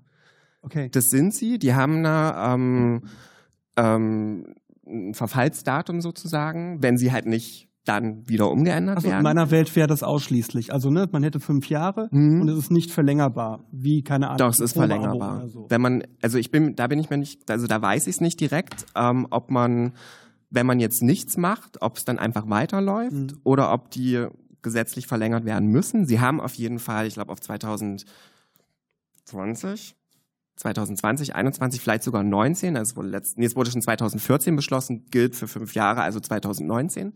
Ähm, es gibt dieses Verfallsdatum, aber es steht ja trotzdem erstmal da drin. Mhm. Und das dann zu verlängern, ist ja keine Kunst. Es ist schwieriger, es wieder rauszutragen. Ähm, Genau. Und, und dein Punkt ist eben, dass äh, durch eine solche Gesetzgebung, ähm, die dann eben gegebenenfalls auch verlängert werden kann, ähm, äh, vorhandene Ressentiments ähm, normalisiert und zementiert werden in der Gesellschaft. Also, genau. Mh, okay, also ich, es, ähm, was, was kann ich denn jetzt? Also ich kann natürlich als Sozialwissenschaftler ähm, gewisse Un, äh, Unterbringungsformen kritisieren, aber wenn mir jetzt beispielsweise ein Politiker oder der Senat sagt, ja, das ist doch aber alles rechtens so, laut Paragraph so und so etc. dürfen wir das so machen. Was ist denn, also dann ist ja meine Argumentation eingeschränkt so, ne? Dann, mhm. also was soll ich denn da halt irgendwie sagen? Ja, okay, aber die Leute fühlen sich trotzdem nicht wohl. Dann sagt er mir, ja, aber das ist halt so. Ne? Wollte ich mit der Frage übrigens auch nicht in die Defensive dringen, sondern es hat mich wirklich interessiert, wie da so der nee, nicht, Diskurs ja. dann ist. Ne? Also ja. das war, aber es Nee, nee, also finde ich total spannend. Also ich hatte schon äh, ganz, also wirklich furchtbare Auseinandersetzungen mit Polit äh, PolitikerInnen, ähm, zu denen ich meistens gezwungen wurde, also auf irgendwelchen Podiumsdiskussionen mhm. oder so, also wo ich mir die Leute jetzt nicht ausgesucht habe, sondern wo ich dachte, okay, da gehe ich mal hin und ähm, hoffe, dass ich irgendwie Licht ins Dunkel bringen darf, mhm. ähm, wenn man es denn möchte. Ähm, klar, aber also wie gesagt, ich also ich kann jetzt nicht einen Politiker oder eine Politikerin adressieren und sagen, das ist alles blöd, was du sagst, ja. weil die natürlich, also ich habe ja als ähm, Forscher ähm, ganz andere Freiheiten und Möglichkeiten, mich für das zu interessieren und das zu machen und das zu kritisieren, ähm, was ich möchte, was ich jetzt irgendwie als gewählter Politiker oder Politikerin halt einfach mal nicht habe. So. Hm. Ähm, Wir haben Halbzeit jetzt gerade und äh, wenn ich so auf die Zeit schaue und ich habe gerade so für mich überlegt, Psychotalk, wir haben jetzt sehr viel erstmal über dein Fachgebiet gesprochen, ob wir noch mal ganz kurz vielleicht aus unserer Warte, Sven, äh, Sebastian hat gerade den Raum verlassen für alle Zuhörer, keine Ahnung, ob der noch mal wiederkommt. Aber In drei Minuten hat er mir aufgeschrieben. Ah, okay. So eine Raucherpause. Ja, alt heran, ja, alt heran. Ähm, ob wir noch mal aus unserer Sicht, Sebastian, jetzt so zur Halbzeit noch mal schildern, aus der psychologischen Warte heraus, warum denn eigentlich so, so eine Lagerunterbringung auch einfach schlecht ist, äh, weil da gibt es ja eine ganze Reihe von Untersuchungen, die das zum einen wissenschaftlich machen mhm. und und äh, also, dass wir das vielleicht nochmal einmal kurz auf, von unserer Seite aus schildern und äh, ob wir dann zum Ende der Sendung vielleicht nochmal es schaffen, jetzt haben wir noch 50 Minuten, ein bisschen darüber äh, Blümchen zu fantasieren, äh, wie denn äh, die ideale Situation wäre. Also lösungsorientiert ist ja auch immer schön. Man kann ja mal anprangern, aber vielleicht, wenn das dann Millionen von Menschen hören. Darf ich kurz eine, eine Anmerkung dazwischen werfen? Was ich ganz äh, interessant finde, ist, dass wir bisher überhaupt noch gar nicht innerhalb dieser Debatte über kulturelle Unterschiede gesprochen ja, haben. Auch über Bedürfnis. Genau, genau, genau. Ja. Das ist nur mal so als äh, Anmerkung mhm. am Rande. Mhm. Verstehe ich. Kann ich da kurz gleich weil das äh, eigentlich ein spannender Faktor äh, und ein nicht ganz unwichtiger Faktor vielleicht auch gewesen ja. wäre. Bei der Gestaltung der Räumlichkeiten?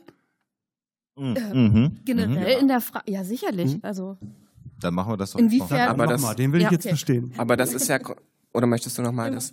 Ähm, Nee, du kannst ruhig nochmal wiederholen, die Frage. Also, die, ähm, dass äh, so etwas wie interkulturelle Kompetenz ähm, äh, in der äh, Frage, wie du äh, mit äh, Geflüchteten umgehst, nicht ganz unwichtig ist.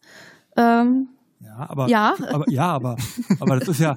Ich mache ein Beispiel, Sebastian, ein ganz einfaches Beispiel. Ja. Wenn du darüber redest, dass äh, kulturelle Unterschiede und äh, die aktuelle Situation in Flüchtlingslagen problematisch sind, ist zum Beispiel die Tatsache, ähm, wenn du ähm, Frauen hast, die aus dem Kulturkreis kommen, wo ein Großteil ihrer Identität darin begründet ist, dass sie für die Familie zum Beispiel kochen. Das ist ein Großteil ihrer Identität, ihres gelebten Lebens, was sie haben. Sie kommen in ein Lager, da gibt es keine Küche mehr. Sie können sich in der Form nicht mehr um ihre Familie kümmern, wie sie es gewohnt waren äh, und auch das, wir werden sicherlich gleich noch auf die psychologischen Faktoren, ist ganz schwierig. Du bist da als Flüchtling nicht nur erstmal deiner Heimat äh, beraubt, du musst dein Land verlassen, alles, was, was dir lieb ist, eventuell, äh, sondern du kommst irgendwo hin und bist dann auch gar nicht mehr in der Lage, deine Kultur, die du immer kennst, irgendwie zu leben. Also nicht nur anderer Ort, alles andere verändert sich. Und wenn du, da wäre die Idee Blümchentraum, eine kleine ähm, äh, Gruppierung, im Idealfall eine Familie mit einer eigenen Küche, so dass da zumindest so, so ein gewisses Maß an eigener Kultur noch erhalten also das, das, das Ganze ist äh,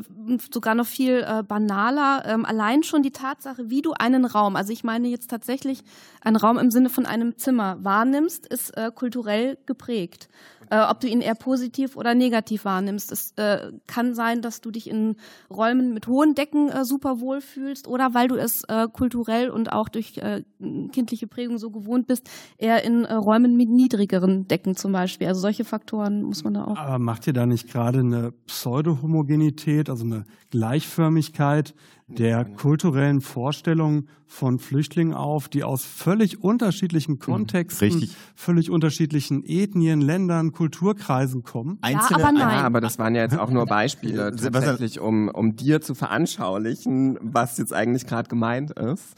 Ähm, also ich aber, verstehe das, nur ich, ja. ich, ich bin ja jemand, der gerne praktische Lösungen macht. Das würde ja darauf hinauslaufen, wir setzen eine Kommission ein, da passiert ein Jahr lang gar nichts, dann irgendwann fängt sie an zu arbeiten und dann stellt man halt fest, okay, es gibt gewisse kulturelle Unterschiede und wir nehmen jetzt den kleinsten gemeinsamen Nenner und der kleinste gemeinsame Nenner wird sein, äh, es ist weder menschenrechts äh, noch menschenwürdig, Großunterkünfte zu machen. Und im Detail geht es aber wieder zwischen den verschiedenen Gruppen auseinander. Oder glaubt ihr, wir kommen, würden in so einem Minimalkonsens auf unglaublich neue Erkenntnisse kommen. Naja, es, äh, das wäre dann, das können wir ja mal ans Ende als Blümchentraum äh, äh, dann mal äh, formulieren. Aber tatsächlich, deine Aus, äh, Aus, Ausgangsfrage war ja, wie kann die Form der Unterbringung Einfluss auf Kultur haben? Das war jetzt das Beispiel. Natürlich kannst du dann nur Einzelbeispiele nennen und im Idealfall müsstest du wahrscheinlich für jeden denkbaren Kulturbereich sogar eigene Unterkünfte erstmal generieren so, wenn du denn dann möchtest, dass die eigene Kultur ein Stück weit erhalten bleibt, dann bist du ja auch wieder bei einer Kernfrage. Möchte man, ne, möchte man das äh, so haben? Naja, ich glaube, also man muss diese, also diese Diskussion, die wir gerade führen, eher von der anderen Seite ähm, ähm, sozusagen angehen, nämlich von der Seite zu sagen, wie können wir Möglichkeiten erstellen, damit Geflüchtete, die ankommen in Städten, in Räumen, Architekturen, so Räume gestalten können, Okay, dass da sie ihren ja, Vorstellungen okay. entsprechen. Also ich meine, es bringt ja jetzt nichts, wenn wir jetzt irgendwie als weiße Deutsche uns irgendwie hinsetzen und sagen, die brauchen vermutlich einen Gebetsraum Dankeschön. und eine große Küche, weil die Frau, der, das keine Ahnung, so groß ne? ja, ja, genau. Also da sind wir ja genau bei diesen Ressentiments und Stigmas, genau. ähm, die ich zumindest eigentlich nicht, oder wir alle vermutlich nicht füttern wollen, mhm. ähm, sondern halt tatsächlich die Frage, ähm, was haben Geflüchtete für Bedürfnisse und ich sage nicht, dass wir oder wer auch immer das machen soll, dass die alle evaluiert werden sollen, sondern dass wir räumlich oder sozialräumlich so denken, ähm, dass Möglichkeiten entstehen, ähm, für Geflüchtete, das um, also sich Raum anzueignen etc. Also wir, also wir machen es ja nicht wir, dieses blöde wir, ähm, ja, zumindest ja. wir fünf jetzt am Tisch machen es vermutlich nicht anders. Äh, was der Rest macht, keine Ahnung. Ähm, und das ist halt ein grundsätzliches Problem, wo wir auch bei der Frage sind, ähm, gehen wir jetzt schon ein bisschen in Richtung Lösungsansätze, äh, tralala. Ähm, wie sollte das irgendwie zukünftig aussehen? Und eigentlich, das stimmt. Also ich finde es das gut, ähm, dass du das angesprochen hattest, Alexa. Mhm. Okay, gut. Gut. Ähm, die Frage ähm, kulturelle Unterschiede und vor allem eben auch die Frage von Bedürfnissen haben wir halt tatsächlich, also wir hätten es eigentlich vorne anstellen müssen ähm, an die Diskussion, ähm, weil sich daran nämlich alles andere auch runterdeklinieren lässt. Ähm, das große Problem von nationalstaatlichen Asylgesetzgebung ist, dass sie nicht also ich rede jetzt nicht vom Grundrecht auf Asyl, was in ganz vielen ähm, sozusagen Verfassungen von Staaten niedergeschrieben ist, sondern alles das, was an Ausländer- und Asylgesetzen etc. danach folgt. Das Grundinteresse dahinter ist nicht im Sinne der Leute, die ankommen, sondern im Sinne der Aufnahmegesellschaft, die Migration derer, die ankommen, zu gestalten. Das heißt, ich glaube, es muss eine Flüchtlingspolitik oder prinzipiell eine Zuwanderungspolitik geben, die von den Bedürfnissen derer, die ankommt, heraus gedacht wird. Wieso? Und da, wieso? Naja, jetzt sind wir natürlich bei ganz harten nationalstaatlichen ähm, Fragestellungen. Also die Frage ist ja immer, ähm, was unterscheidet mich von einer anderen Person bis vielleicht auf meinem Pass. Also die einzige, der einzige Grund, warum ich äh, jetzt irgendwie ähm, in Deutschland bin und gewisse Privilegien habe, die andere nicht haben, beispielsweise ein Syrer, der ähm, aus einem Kriegsland oder eine Syrierin, die aus einem Kriegsland flücht, äh, flüchtet, ist, dass ich einen Ausweis habe, wo drauf steht Bundesrepublik Deutschland. Ähm, das ist aber das Einzige. Aber ich lebe natürlich in einem Staat, der ähm, Politik für die Bürgerin des Staatmachts und nicht für Politik derer, die in irgendwelchen anderen Staaten sind. Ähm, das heißt natürlich, wenn ich jetzt sage, wir müssen Politik für Leute machen, die hierher kommen und nicht Politik im Sinne unserer Gesellschaft oder unsere Interessen verfolgen, heißt natürlich in der Theorie, Nationalstaat an sich ist eine Konstruktion, die per se ja dem entgegenstehen würde. Ich glaube, ja, ich ver, ich, ja, glaub, ich ja, ver, ähm, nee, nee, nee, macht grad richtig, richtig kompliziert. Also nochmal, genau, also nochmal auf den Punkt. Der Nationalstaat macht Bürgerinnen für die Bürger, äh, macht äh, Politik für Bürgerinnen und Bürger eines Landes und nicht für irgendwelche anderen Leute außerhalb davon. Das heißt aber, das, da, da müsste aber dann, äh, die einzige Konsequenz müsste dann ja sein zu sagen, wenn wir vernünftige Flüchtlingspolitik haben wollen, geht das nur über die Auflösung des Nationalstaates. Und das finde ich ein bisschen krass. Ja, also krasse Ideen sind aber auch manchmal toll.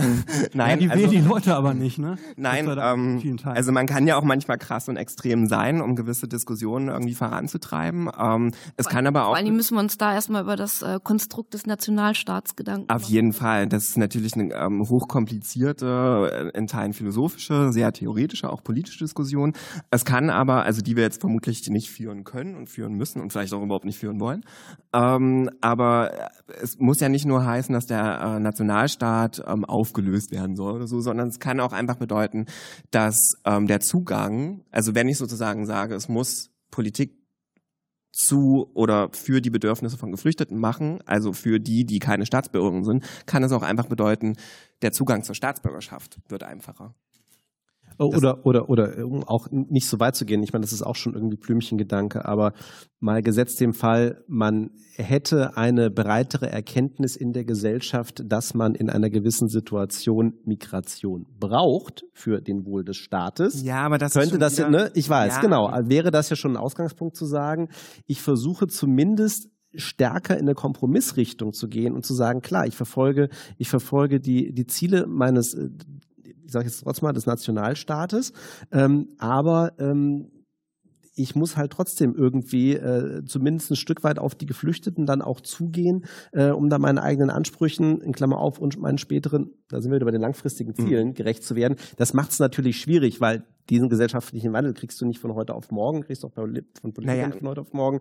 Aber das mhm. würde zumindest dann, ich sage jetzt mal ohne Auflösung des Nationalstaates funktionieren. Nee, aber das Problem ist, sorry, da muss ich kurz mhm. einhaken, weil das finde ich ähm, also finde ich schon äh, schwierig, den Punkt, den du angesprochen hattest, weil das Problem ist natürlich, dass sich dann Migration, insbesondere Fluchtmigration, nicht aus humanitären mhm. ähm, Gründen oder aus humanitärer Sicht bewertet, sondern aus rein ökonomischer ja. Sicht. Und dann geht es irgendwann nicht mehr darum, und das ist eine Tendenz, die sehr, sehr stark erkennbar ist in der deutschen Asylgesetzgebung, nämlich in der, in der Unterscheidung, wer ist eigentlich wertvoll und insbesondere ökonomisch verwertbar für oder in unserer Gesellschaft. Und das müssen nicht die Hochqualifizierten sein, es können auch die Niedrigqualifizierten sein, die genau die Jobs ähm, machen unter ähm, Umständen, unter die kein Deutscher oder keine Deutsche arbeiten würde.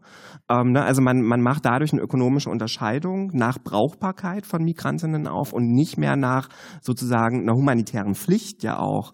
Ähm, Wobei das natürlich ein Merkmal unserer Leistungsgesellschaft äh, ohnehin natürlich, ist. klar also ne, man, aber das ist das ist auch so ein bisschen das, was ich vorhin meinte mit ähm, dem Phänomen der Fluchtmigration, dass es uns so ein bisschen auch dazu zwingt, ganz allgemeine gesellschaftliche Fragestellungen auch genau mein zu Satz diskutieren. Gewesen. Du hast es vorhin so, ne? gesagt, also ja. man, da schließt sich gerade wieder der Kreis. Ja. Jetzt sind wir dann also von der Unterbringung von äh, Flüchtlingen schon wieder äh, angekommen an, an dem Kernpunkt, mhm. wollen wir Nationalstaaten haben. Mhm. Interessant vielleicht einfach nur als Gedankengang finde ich, wenn man sich im Moment Europa anschaut, was gerade so stattfindet, tendenziell, was Wahlergebnisse und was so Ausrichtung von Staaten angeht, gehen wir genau gerade komplett in die andere Richtung. Mhm. Ne? Das ist äh, eine Situation, also in einigen Punkten mhm.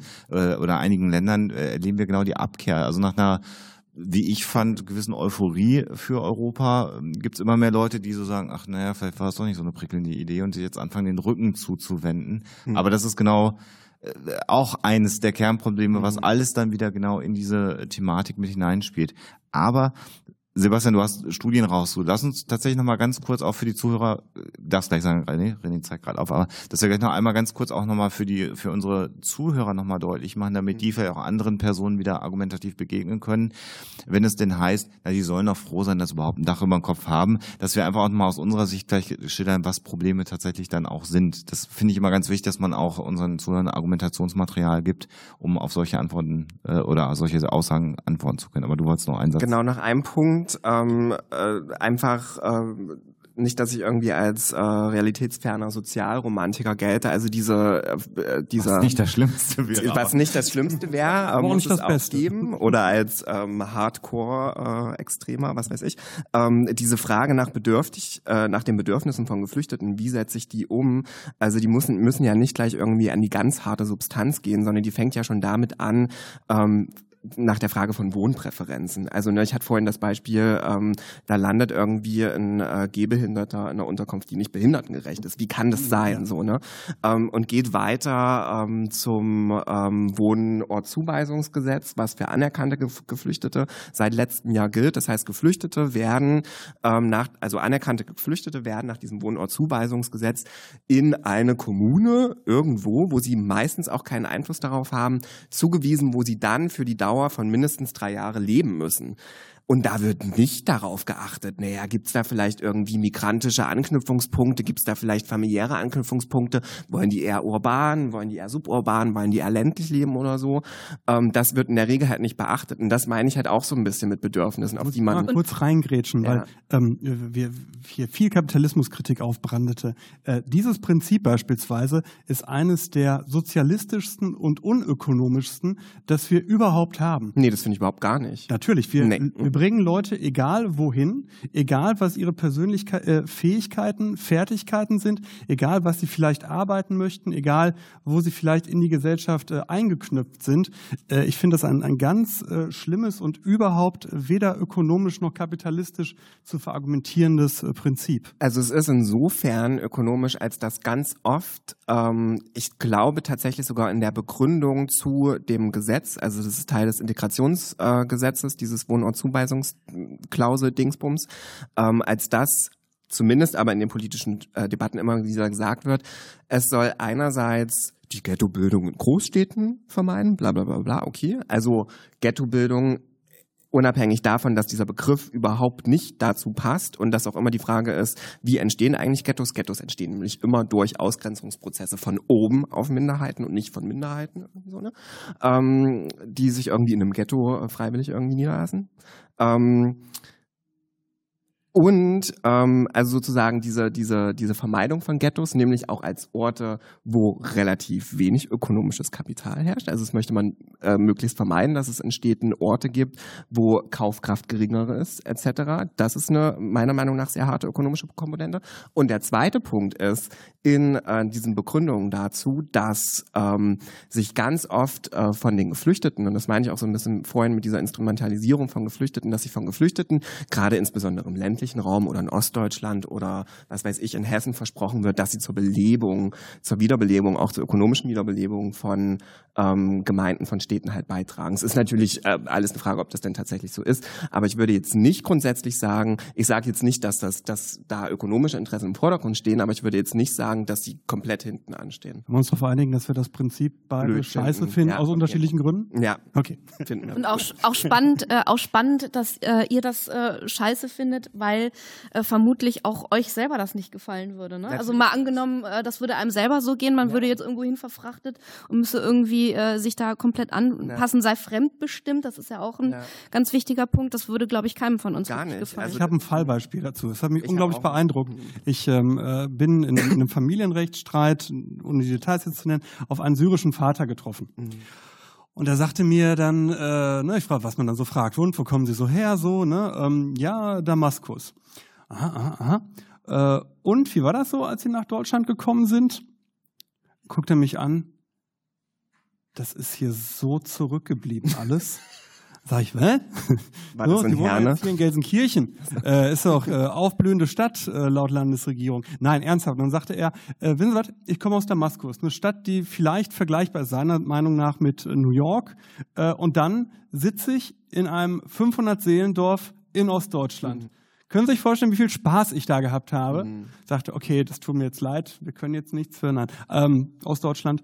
Äh, aber da wurde mir nochmal klar, dass äh, diese, diese, dass wir nicht eine, vielleicht kommen wir da auf ein, auf eine, ich habe eine Idee, ohne dass ich kapitalistisch oder sozialistisch sage, dass wir die Anknüpfungsmöglichkeiten von Biografien nicht gewährleisten durch die Art und Weise, wie wir auch strukturell, aber auch im Einzelnen Menschen unterbringen mhm. und erwarten, wie sie zu leben haben.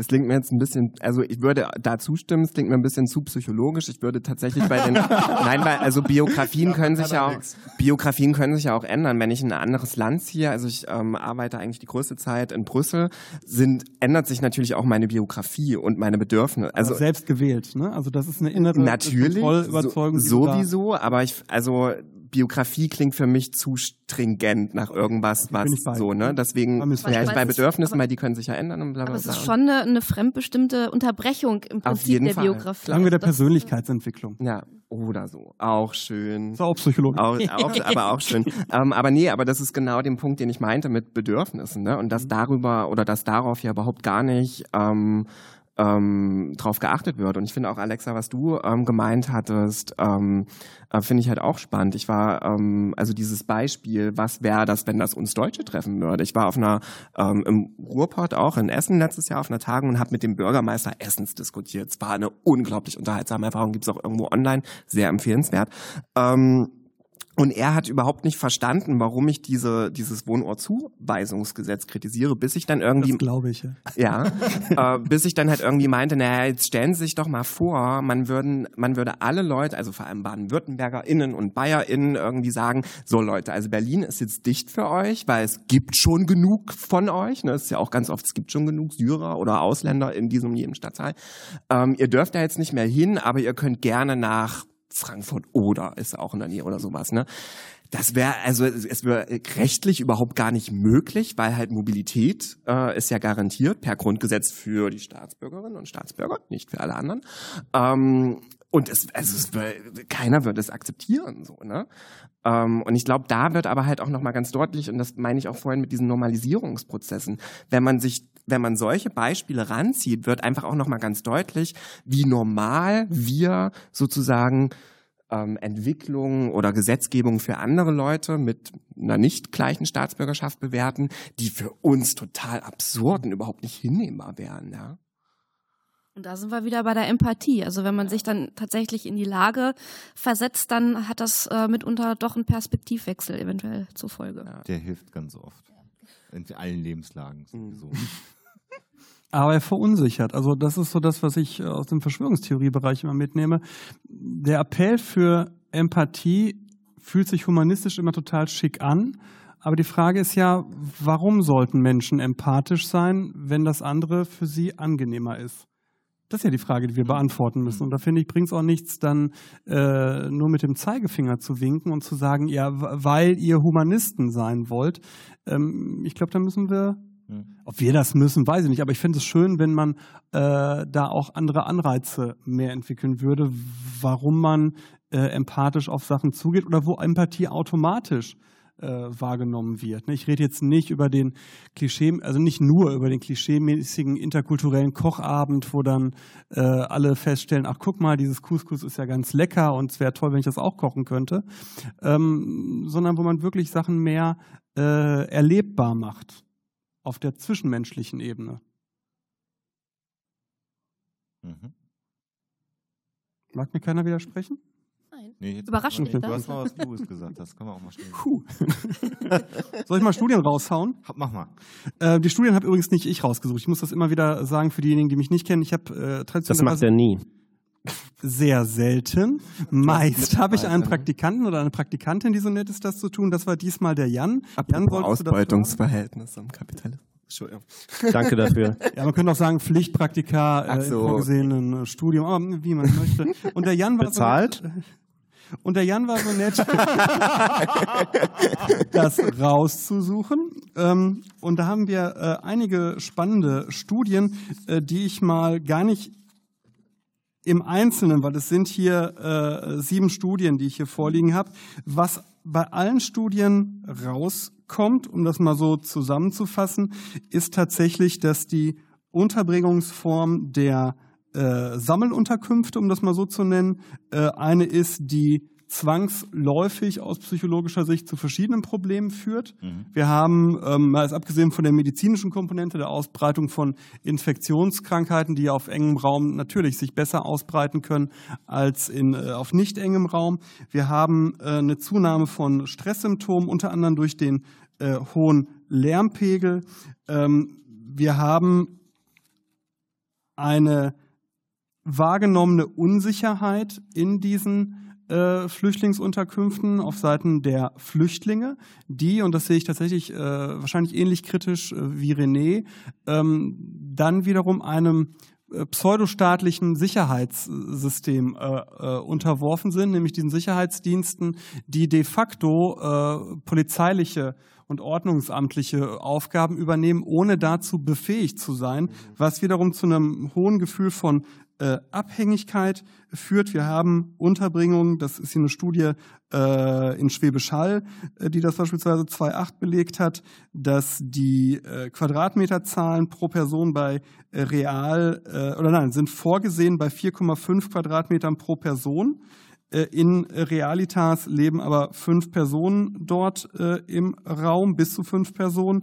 Das führt dazu, dass zum Beispiel Hausaufgaben äh, von den Kindern nicht vernünftig gemacht werden. Man hat keinen Platz zur Unterbringung von Spielen, persönlichen Gegenständen. Dadurch nimmt dann ja auch die wahrgenommene Selbstwirksamkeit ab. Ich kann meinen eigenen Wohnraum nicht gestalten. Wenn ich meinen eigenen Wohnraum nicht gestalten kann, fühle ich mich für den auch weniger verantwortlich mitunter. Und ein großer Aspekt, der mich in den letzten Jahren ja bei Vorträgen beschäftigt hat, ich habe ja viel gemacht zu Traumatisierung bei äh, Flüchtlingen, ähm, ist tatsächlich, dass wir ja ähm, also hier ist eine Studie von, von, von der Robert Bosch Stiftung, die ich tatsächlich sehr empfehlen kann. Da habe ich auch drüber geguckt. Die habe ich also äh, tatsächlich mal gesichtet. Selber gelesen, ja. Nee, drüber geguckt von 2006, was wir über Flüchtlinge, Klammer auf, nicht, Klammer zu, wissen. Der wissenschaftliche Erkenntnisstand zur Lebenssituation von Flüchtlingen in Deutschland. Und da sagt die Robert Bosch Stiftung, ähm, kommt zu dem Ergebnis, dass posttraumatische Belastungsstörungen bei 54 Prozent Prävalenz, also bei Häufigkeit bei den Flüchtlingen in den äh, nicht in den Unterkünften, sondern insgesamt äh, liegen, das sich aufteilt, und das finde ich ganz spannend, 33 Prozent durch Kriegserlebnisse. Das war das, was wir in der Forschung davor hauptsächlich aus den amerikanischen Studien kannten, dass die gesagt haben, sowohl die Fluchtursachen als auch die Flucht selber ist traumatisierend. Das wäre das. Aber 26 Prozent äh, sexuelle Gewalt es gibt dann andere Studien, die zeigen, dass die sexuelle Gewalt innerhalb der Flüchtlingseinrichtungen ein großes Problem äh, darstellt. Und jetzt muss man sich vorstellen, das hatten wir in einer anderen Folge, für die, die es nicht gehört haben, äh, eine posttraumatische Belastungsstörung ist davon gekennzeichnet, dass ich mitunter sehr schlecht mit meiner Umgebung und vor allem mit zwischenmenschlichen Kontakten äh, umgehen kann, dass ich solche Sachen auch mache wie Reinszenierung, also Sachen mhm. äh, ja wieder nachspielen, es, es hört sich falsch an, ist es eigentlich auch, also aber Handlungen mache, die äh, in die Richtung des erlebten Traumas mit untergehen. Und wenn wir uns das jetzt auf engen Raum vorstellen, äh, dann, äh, das habe ich, sage ich immer wieder auf Vorträgen, ist es immer wieder überraschend, wie wenig mhm. Totschläge etc. in Flüchtlingsunterkünften passieren. Denn wir würden ja äh, allein mit Blick auf dem, was wir da schaffen, Menschen mit psychischen Problemen mit einer gefühlten Ausweglosigkeit, mit einer Zunahme von Suchterkrankungen im Bereich äh, Alkohol, würden wir ja viel mehr Konflikte erwarten als die, äh, die man so mitkriegt. Jetzt schaue ich nur, ob ich irgendeine äh, Sache vergessen habe. Ähm, da kommt dieser interkulturelle Aspekt rein. Es gab eine Studie 2010, Uh, Mental Health in Immigrations from Non-Traditional Receiving Sites. Uh, da kam raus, dass man beispielsweise den Einfluss des sogenannten akulturativen Stresses uh, unterschätzt hat. Das heißt, ähm, der hm, wie können wir das vereinfacht darlegen?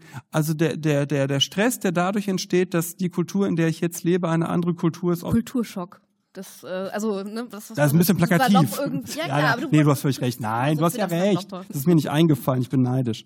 Äh, dass das hoch korreliert mit der Zunahme von depressiven Erkrankungen äh, bei äh, Flüchtlingen, wobei ich jetzt gar nicht weiß, das waren hier immigrierte Latinos in den äh, USA, mh, wo sich das in einer das muss hier, was ist das denn? Das muss eine Regressionsanalyse gewesen sein, also ein Verfahren, wo geguckt wird, wenn ich etwas am Ende habe, welche Einflussfaktoren äh, kommen darauf. Und da kam dieser akkulturative äh, Stress relativ äh, stark durch. Ja, ähm, ich glaube, was man zusammenfassend sagen kann, also posttraumatische Belastungsstörung ist ja äh, dann gleich eine große Diagnose. Was man, glaube ich, generell in der Literatur findet, ist, dass die Anzahl von depressiven Erkrankungen, äh, Angststörungen, äh, wie wir dann sagen würden, äh, extrem hoch ist. Und das sind natürlich dann auch ähm, Symptomatiken, äh, die sich da äußern, die eben, wo es nicht zuträglich ist, dann wenig Privatsphäre und Ruhe zu haben. Und wenn man sich dann vorstellt, dass äh, eine traumatisierte, ich mache jetzt wieder eine Analogie und mache ein Bild auf, aber es macht es vielleicht deutlich, also eine Frau ähm, sexuelle Gewalt erfahren hat, dann in ein Flüchtlingslager kommt und dann parallel haben wir die Situation, dass wir dann, Sebastian hat es gerade schon gesagt, Alkoholmissbrauch, Alkoholabusus stattfindet und dann laute, lamentierte, angetrunkene Männer dann durch die Gänge dieses Lagers laufen, dann aktivieren manifestieren sich unter Umständen dann schon wieder Bilder auch in dieser traumatisierten Frau. Das sind dann so Situationen, die es dann natürlich extrem schwierig machen. Und wenn man da sozusagen eben nicht äh, diese Enge hätte, mehr Möglichkeit zum Rückzug hätte, äh, wäre es natürlich ganz entscheidend. Und dann kommt noch hinzu, auch das findet man häufiger, dass natürlich auch der kulturelle Umgang Mann, Frau, ähm, Körperhygiene massiven Stress ausübt. Also äh, Frauen, die es überhaupt gar nicht gewöhnt sind, äh, äh, Körperhygiene so zu machen, dass, also reden wir mal von Kulturkreisen, wo wirklich auch die Haare bedeckt sein müssen und man hat plötzlich keine Möglichkeit mehr, dem nachzukommen, weil es gibt öffentliche Waschräume oder ich, ich habe nicht die Möglichkeit, das zu tun. All das äh, führt zu Stress und wenn wir dann die Prävalenzen für psychische Störungen haben, ist das alles, alles nicht zuträglich und macht halt die Situation in diesen Lagern ganz, ganz schwierig und ähm, da nützt es dann auch nichts, dass man sagt, früher haben wir das auch alles durchgestanden. Äh, das ist natürlich dann so Augen zu und durch, sondern heute sind wir ja ein ganzes Stück weiter, um solche Faktoren identifizieren zu können. Das muss man in die Debatte einfach mit reinbringen. Und das macht es dann auch mal greifbar aus unserer Disziplin äh, ganz klar untersuchbar, belegbar, warum es schlecht ist. Über den Faktor wir wissen alle, dass das nicht gut ist. Und, und, der, und, der Punkt, und der Punkt, nochmal, das rauszugreifen, was für mich dann nochmal wichtig ist, was ähm, Sebastian auch gesagt hat, dieses ganze Thema der niedrigen Selbstwirksamkeit, weil das war das mhm. Thema, was wir vorher besprochen haben. Ich, ich komme aus einer ich sage jetzt mal Kriegssituation. Ich habe vielleicht zumindest für mich noch selber die Entscheidung getroffen, mit meiner Familie zu flüchten. Je nachdem, wie meine Flucht aussieht, habe ich da auch noch eigene Entscheidungsmöglichkeiten. Und wenn ich dann ankomme, komme ich plötzlich in eine Situation, wo ich nichts mehr entscheiden kann. Ja, ich werde zugewiesen. Ja, ich, äh, ich, ich, ich, ich und muss trotzdem, genau wie Alexander es gerade gesagt hat und auch Sebastian, mit, mit allem, was ich jetzt auch noch an psychischem Ballast durch die gesamte Situation mit mir rumschleppe, in eine Situation rein, wo ich keine Möglichkeiten habe, mir zum Beispiel eben die Sicherheitsgefühl zu verschaffen. Mhm. Weil das ist ja eben auch das, was dann dadurch, dass ich mir eben meinen Raum auch zu einer gewissen, in einem gewissen Maße selber ähm, schaffen kann, absichern kann, ich dann auch psychische Sicherheit dann an der Stelle bekomme. Die Möglichkeiten werden mir halt genommen, ja, ja? und äh, da habe ich keinen Freiraum an der Stelle und das äh, erhöht natürlich genau die, äh, ne, da kommt sozusagen das Rad dann im Gang, was dann eben den psychischen Stress auch angeht. Die Belastungsfaktoren ja, stapeln, sich, stapeln sich. Eine Studie nochmal ähm, besonders herausheben. Ähm, 2012 zwei Forscher äh, in Norwegen. Die Studie heißt Children and Families Seeking Asylum in Northern Norway, Living Conditions and Mental Health. Ähm, leider eine qualitative Studie, also ne, methodisch nicht ganz so prickelnd, aber immerhin eine Studie, äh, 34 Personen, 24 Frauen, 10 Männer. Ähm, und man hat als Zielkonstrukt sich angeschaut, welche Faktoren führen dazu, dass die mentale Gesundheit der Kinder es geht mir nur um die Kinder, verschlechtert wird. Und hat dabei folgende Variablen betrachtet. Verbrachte Zeit im Asylcenter, elterliche Hilflosigkeit, also das Asylcenter ist diese Unterbringungseinrichtung, elterliche Hilflosigkeit, elterliche Gesundheit, Kompetenz der Asylmitarbeiter, Wohnstandards äh, sowie Schule und Aktivitäten. Und das Spannende fand ich, weil das irgendwo wieder so im Graubereich auch zu deinen Thesen ist, René, der entscheidende Risikofaktor ist die verbrachte Zeit in der Einrichtung, nicht die Wohnstandards der Einrichtung, was mich an der Studie überrascht hat. Nochmal, das ist eine qualitative Studie, hier wurde nichts schön gerechnet. Das heißt, es kann äh, nur diese Stichprobe vielleicht betreffen. Aber das hat mich schon äh, ähm, insofern interessiert, dass ich mir gedacht habe, in dieser Studie zumindest kam raus, dass weniger entscheidend ist, wie lange Leute in einer Ein äh, wie die Einrichtung ja. wie die Einrichtung gestaltet ist, sondern vielmehr wie lange sie in dieser Einrichtung verbleiben. Ja.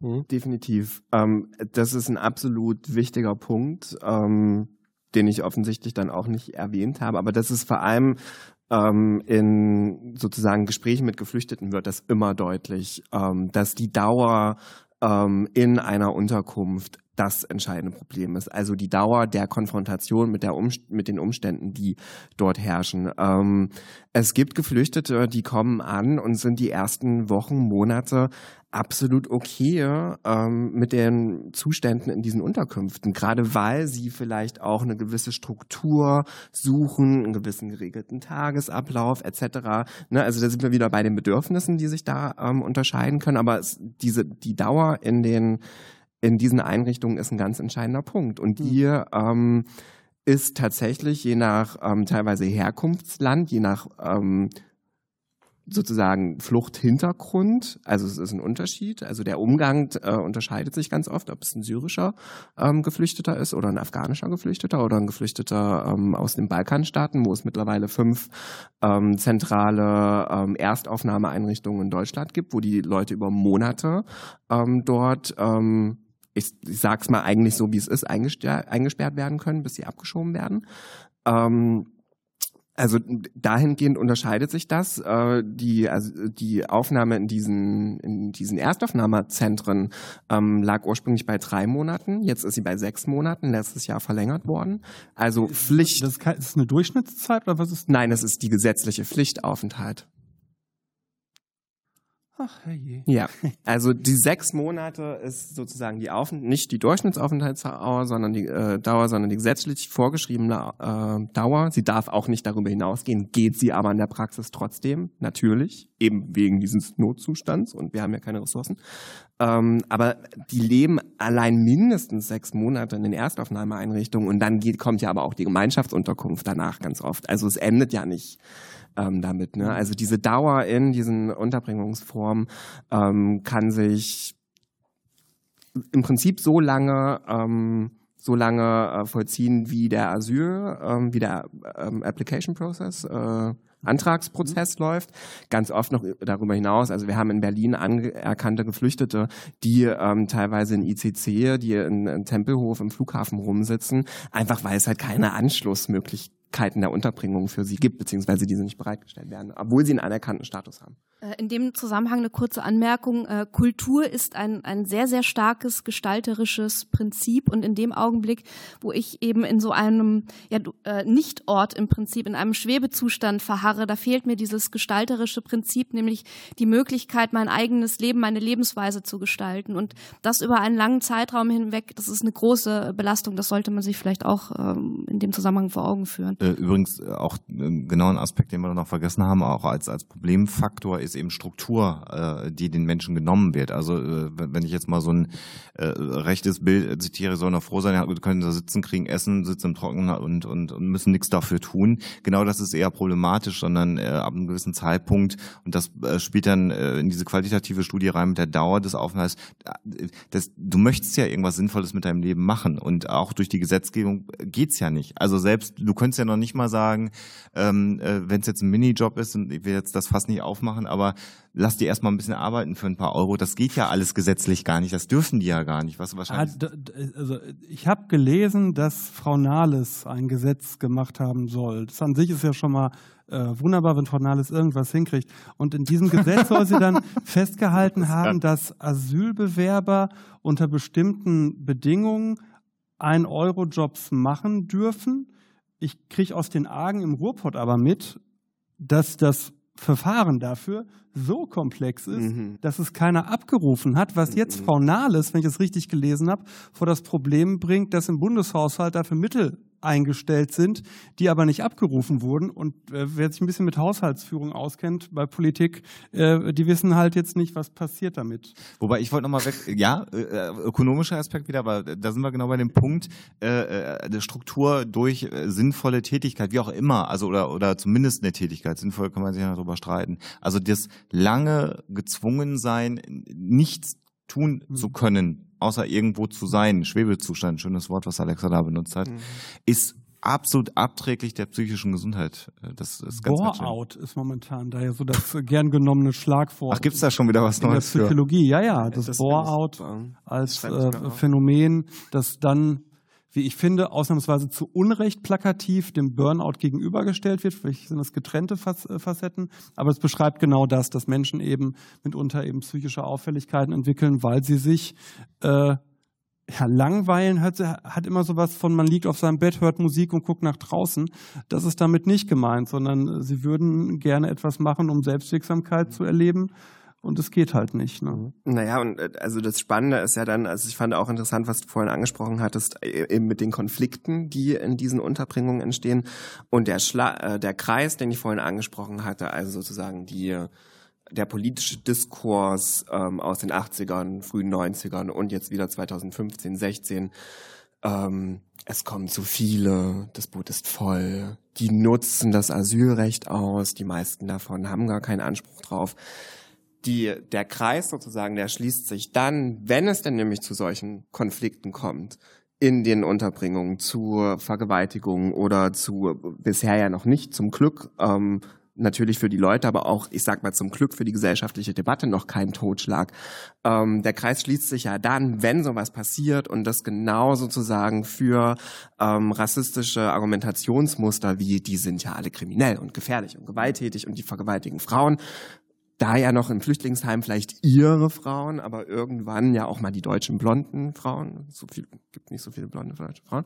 Ähm, so, ne, also dieser, dieser Argumentationskreis, der genau sozusagen das zulässt, der schließt sich halt an diesem Punkt. Köln, bestes Beispiel. Was, also wenn man sich auch anschaut, was gesetzesmäßig ähm, nach Köln ähm, passiert ist, nicht was vielleicht in der Realität dort passiert ist, sondern so, wie es ähm, stigmatisierend in den Medien und politisch diskutiert wurde. Ähm, ja. Ihr Lieben, wir müssen zum Schluss kommen. Genau, zehn Minuten haben wir Oh, noch. Ja, da müssen wir raus sein. Da müssen wir raus sein. Dann lass uns doch noch mal ein wenig darüber philosophieren und träumen. Vielleicht, René, du hast das, äh, Stadtplanung ist ja nun mal auch ein Fachgebiet von dir. Wie wär's denn ideal? Vielleicht hört das ja irgendwer und macht's dann. Also ich, sage ja immer, also ich habe Stadtplanung studiert, ich bin kein Stadtplaner. Also ich ähm, habe auch Soziologie und Stadtforschung studiert und äh, für mich da auch wohler, weil ich bin kein Gestalter und ich bin kein Planer und habe auch nicht, äh, also theoretisch hätte ich die Qualifikation, ich habe sie in der praktisch äh, in der Praxis nicht. Ähm, Ich unterstelle dir aber, dass du Ideen hast. ich habe definitiv Ideen. Ähm, also ich glaube, was spürbar geworden ist in den vergangenen zwei bis drei Jahren, das ist auch ein Punkt, den wir auch dem Thema geschuldet jetzt noch nicht angesprochen, haben, ist die, das unheimliche Potenzial, die unheimliche Kraft und Kreativität und Innovationsfähigkeit zivilgesellschaftlicher Akteurinnen, ähm, Migrantinnenorganisationen, Geflüchteter selbst, ähm, die entscheidend im Prinzip zu der Ankunft ähm, bis hin zur Integration von äh, Geflüchteten beitragen. Und das ist auch, ähm, das ist auch der Anknüpfungspunkt, wo ich meine Koalition sehe. Also ich suche sie nicht bei etablierten Politikerinnen, ähm, sondern eben genau auf der Ebene ähm, sozusagen sich mit den Leuten auseinanderzusetzen, die ähm, an kreativen Projekten arbeiten, die innovative Arbeit machen. Es gibt in Berlin wunderbare Beispiele ähm, dafür von alternativen äh, Wohnformen, ähm, die etabliert werden. Natürlich nicht in der Dimension, ähm, dass sie jetzt äh, die Lager oder die großen Einrichtungen ablösen könnten, aber die zumindest Ideen, Möglichkeiten aufzeigen, wie es alternativ lau laufen könnte. Es gibt, ähm, es hat sich in, in den vergangenen Jahren ein unheimlicher Etablierungs- und Professionalisierungsprozess von ähm, Organisationen, äh, von Nachbarschaftsinitiativen, die wirklich klein angefangen haben und mittlerweile äh, teilweise hochprofessionalisierte Arbeit leisten, ähm, entwickelt und ähm, die sozusagen aus dieser ähm, pragmatischen, spontanen Problemen Lösung 2015 heraus, also sozusagen die schnelle Hilfe und die schnelle Versorgung, ähm, Strukturen entwickelt haben von Wohnraumvermittlung etc. Ähm, also gibt's äh, ganz tolle Beispiele und die gleichermaßen aber auch Politik machen, nämlich sozusagen meinetwegen Senatspolitik ähm, unter Druck setzen mit ähm, eigenen politischen Ideen etc. und dort teilweise auch zu ähm, offeneren Politikerinnen ähm, Kontakte knüpfen und damit halt auch Politik beeinflussen. Ähm, also das ist sozusagen der eine Punkt, die Zivilgesellschaft und deren Potenziale, ähm, die tatsächlich auch nochmal andere sind als beispielsweise zu Beginn der 90er, ähm, wo da ähm, die wo Zivilgesellschaft, glaube ich, nicht so ausdifferenziert und nicht so plural aufgetreten ist, wie in der Form jetzt in den letzten Jahren. Das ist, wie gesagt, der eine Punkt. Ähm, der andere Punkt ähm, ist halt einfach, also also gestaltungsmäßig ähm, ist für mich die große Unterkunft keine Unterbringungsform für egal welche Form von Menschen. Ich glaube, das muss einfach faktisch sein. Das heißt, es geht. Ich habe äh, so ein schönes Zitat von einem ähm, von einem Geflüchteten aus Kopenhagen, der hat irgendwie mal gesagt in Bezug auf Geflüchtete: Even if the cage is golden, it is still a cage. Das heißt, es geht nicht darum, wie kann ich jetzt planerisch oder architektonisch ähm, diese Unterbringung irgendwie hübscher gestalten, indem ich da ein nettes Bild aufhänge, indem ich vielleicht die Grundrisse ein bisschen irgendwie ändere oder so, wie wir das ja bei den MUFs ähm, sehen, bei diesen modularen Unterkünften für Geflüchtete. Die sind irgendwie von, der, von den Standards natürlich besser, aber die Strukturen, die Funktionen, die wir ja angesprochen hatten, die in diesen Studien deutlich geworden sind, das sind ja die gleichen, die ändern sich ja nicht. Und das ist das, was die Leute sozusagen unmittelbar ähm, betrifft, beziehungsweise ähm, was sie prägt. Ähm, trotzdem müssen wir auch ehrlich sein und, und, ähm, und sagen, natürlich, wenn die Leute ankommen, eine gewisse Form von zentraler Aufnahme zur Registrierung und was weiß ich, Gesundheitschecks, die Ja, da klar. alle irgendwie stattfinden, ist, darum wird man nicht kommen. Aber nach einem Monat sollte das vorbei sein, weil dann sind wir nämlich genau bei dem Punkt dieser, dieser Dauer, ähm, die die Leute nämlich in diesem Limbo, denn da sich halt irgendwie aufhalten ähm, in diesem System. Ähm, äh, ich würde mir wünschen, dass es eine klare ähm, Politik und eine klare Geförder äh, Förderung für prinzipiell bezahlbaren Wohnraum gibt für alle Leute. Also das ist einfach ein, ähm, ein Punkt, äh, der jetzt auch nochmal durch äh, Fluchtmigration offensichtlich geworden ist, der aber im Prinzip in den letzten 15 Jahren in den Großstädten halt irgendwie rumschleicht. Also dass äh, bezahlbarer Wohnraum für äh, viele, viele Leute ähm, nicht mehr zugänglich ist, beziehungsweise einfach überhaupt gar nicht mehr besteht. Und natürlich sind Geflüchtete ähm, Personen, also die Personen mit einem unsicheren Aufenthaltsstatus, mit unsicheren Einkommensverhältnissen, mit unsicherem rechtlichen Status etc., stehen da die natürlich ganz unten ähm, in dieser Hierarchie, solche Ressourcen ähm, zu ergreifen. Wäre so ein Stichwort direkte gelebte Integration?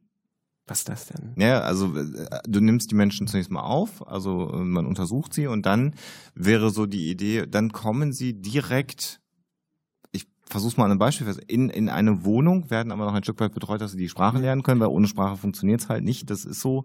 Äh, aber so äh, quasi als, als, als äh, Flüchtling oder als jemand, der in, in unser Land migriert, direkt in, in, ein, in ein geeignetes Lebensumfeld zu kommen. Wäre das eine Lösung, die dann, die dann gestaltbar wäre?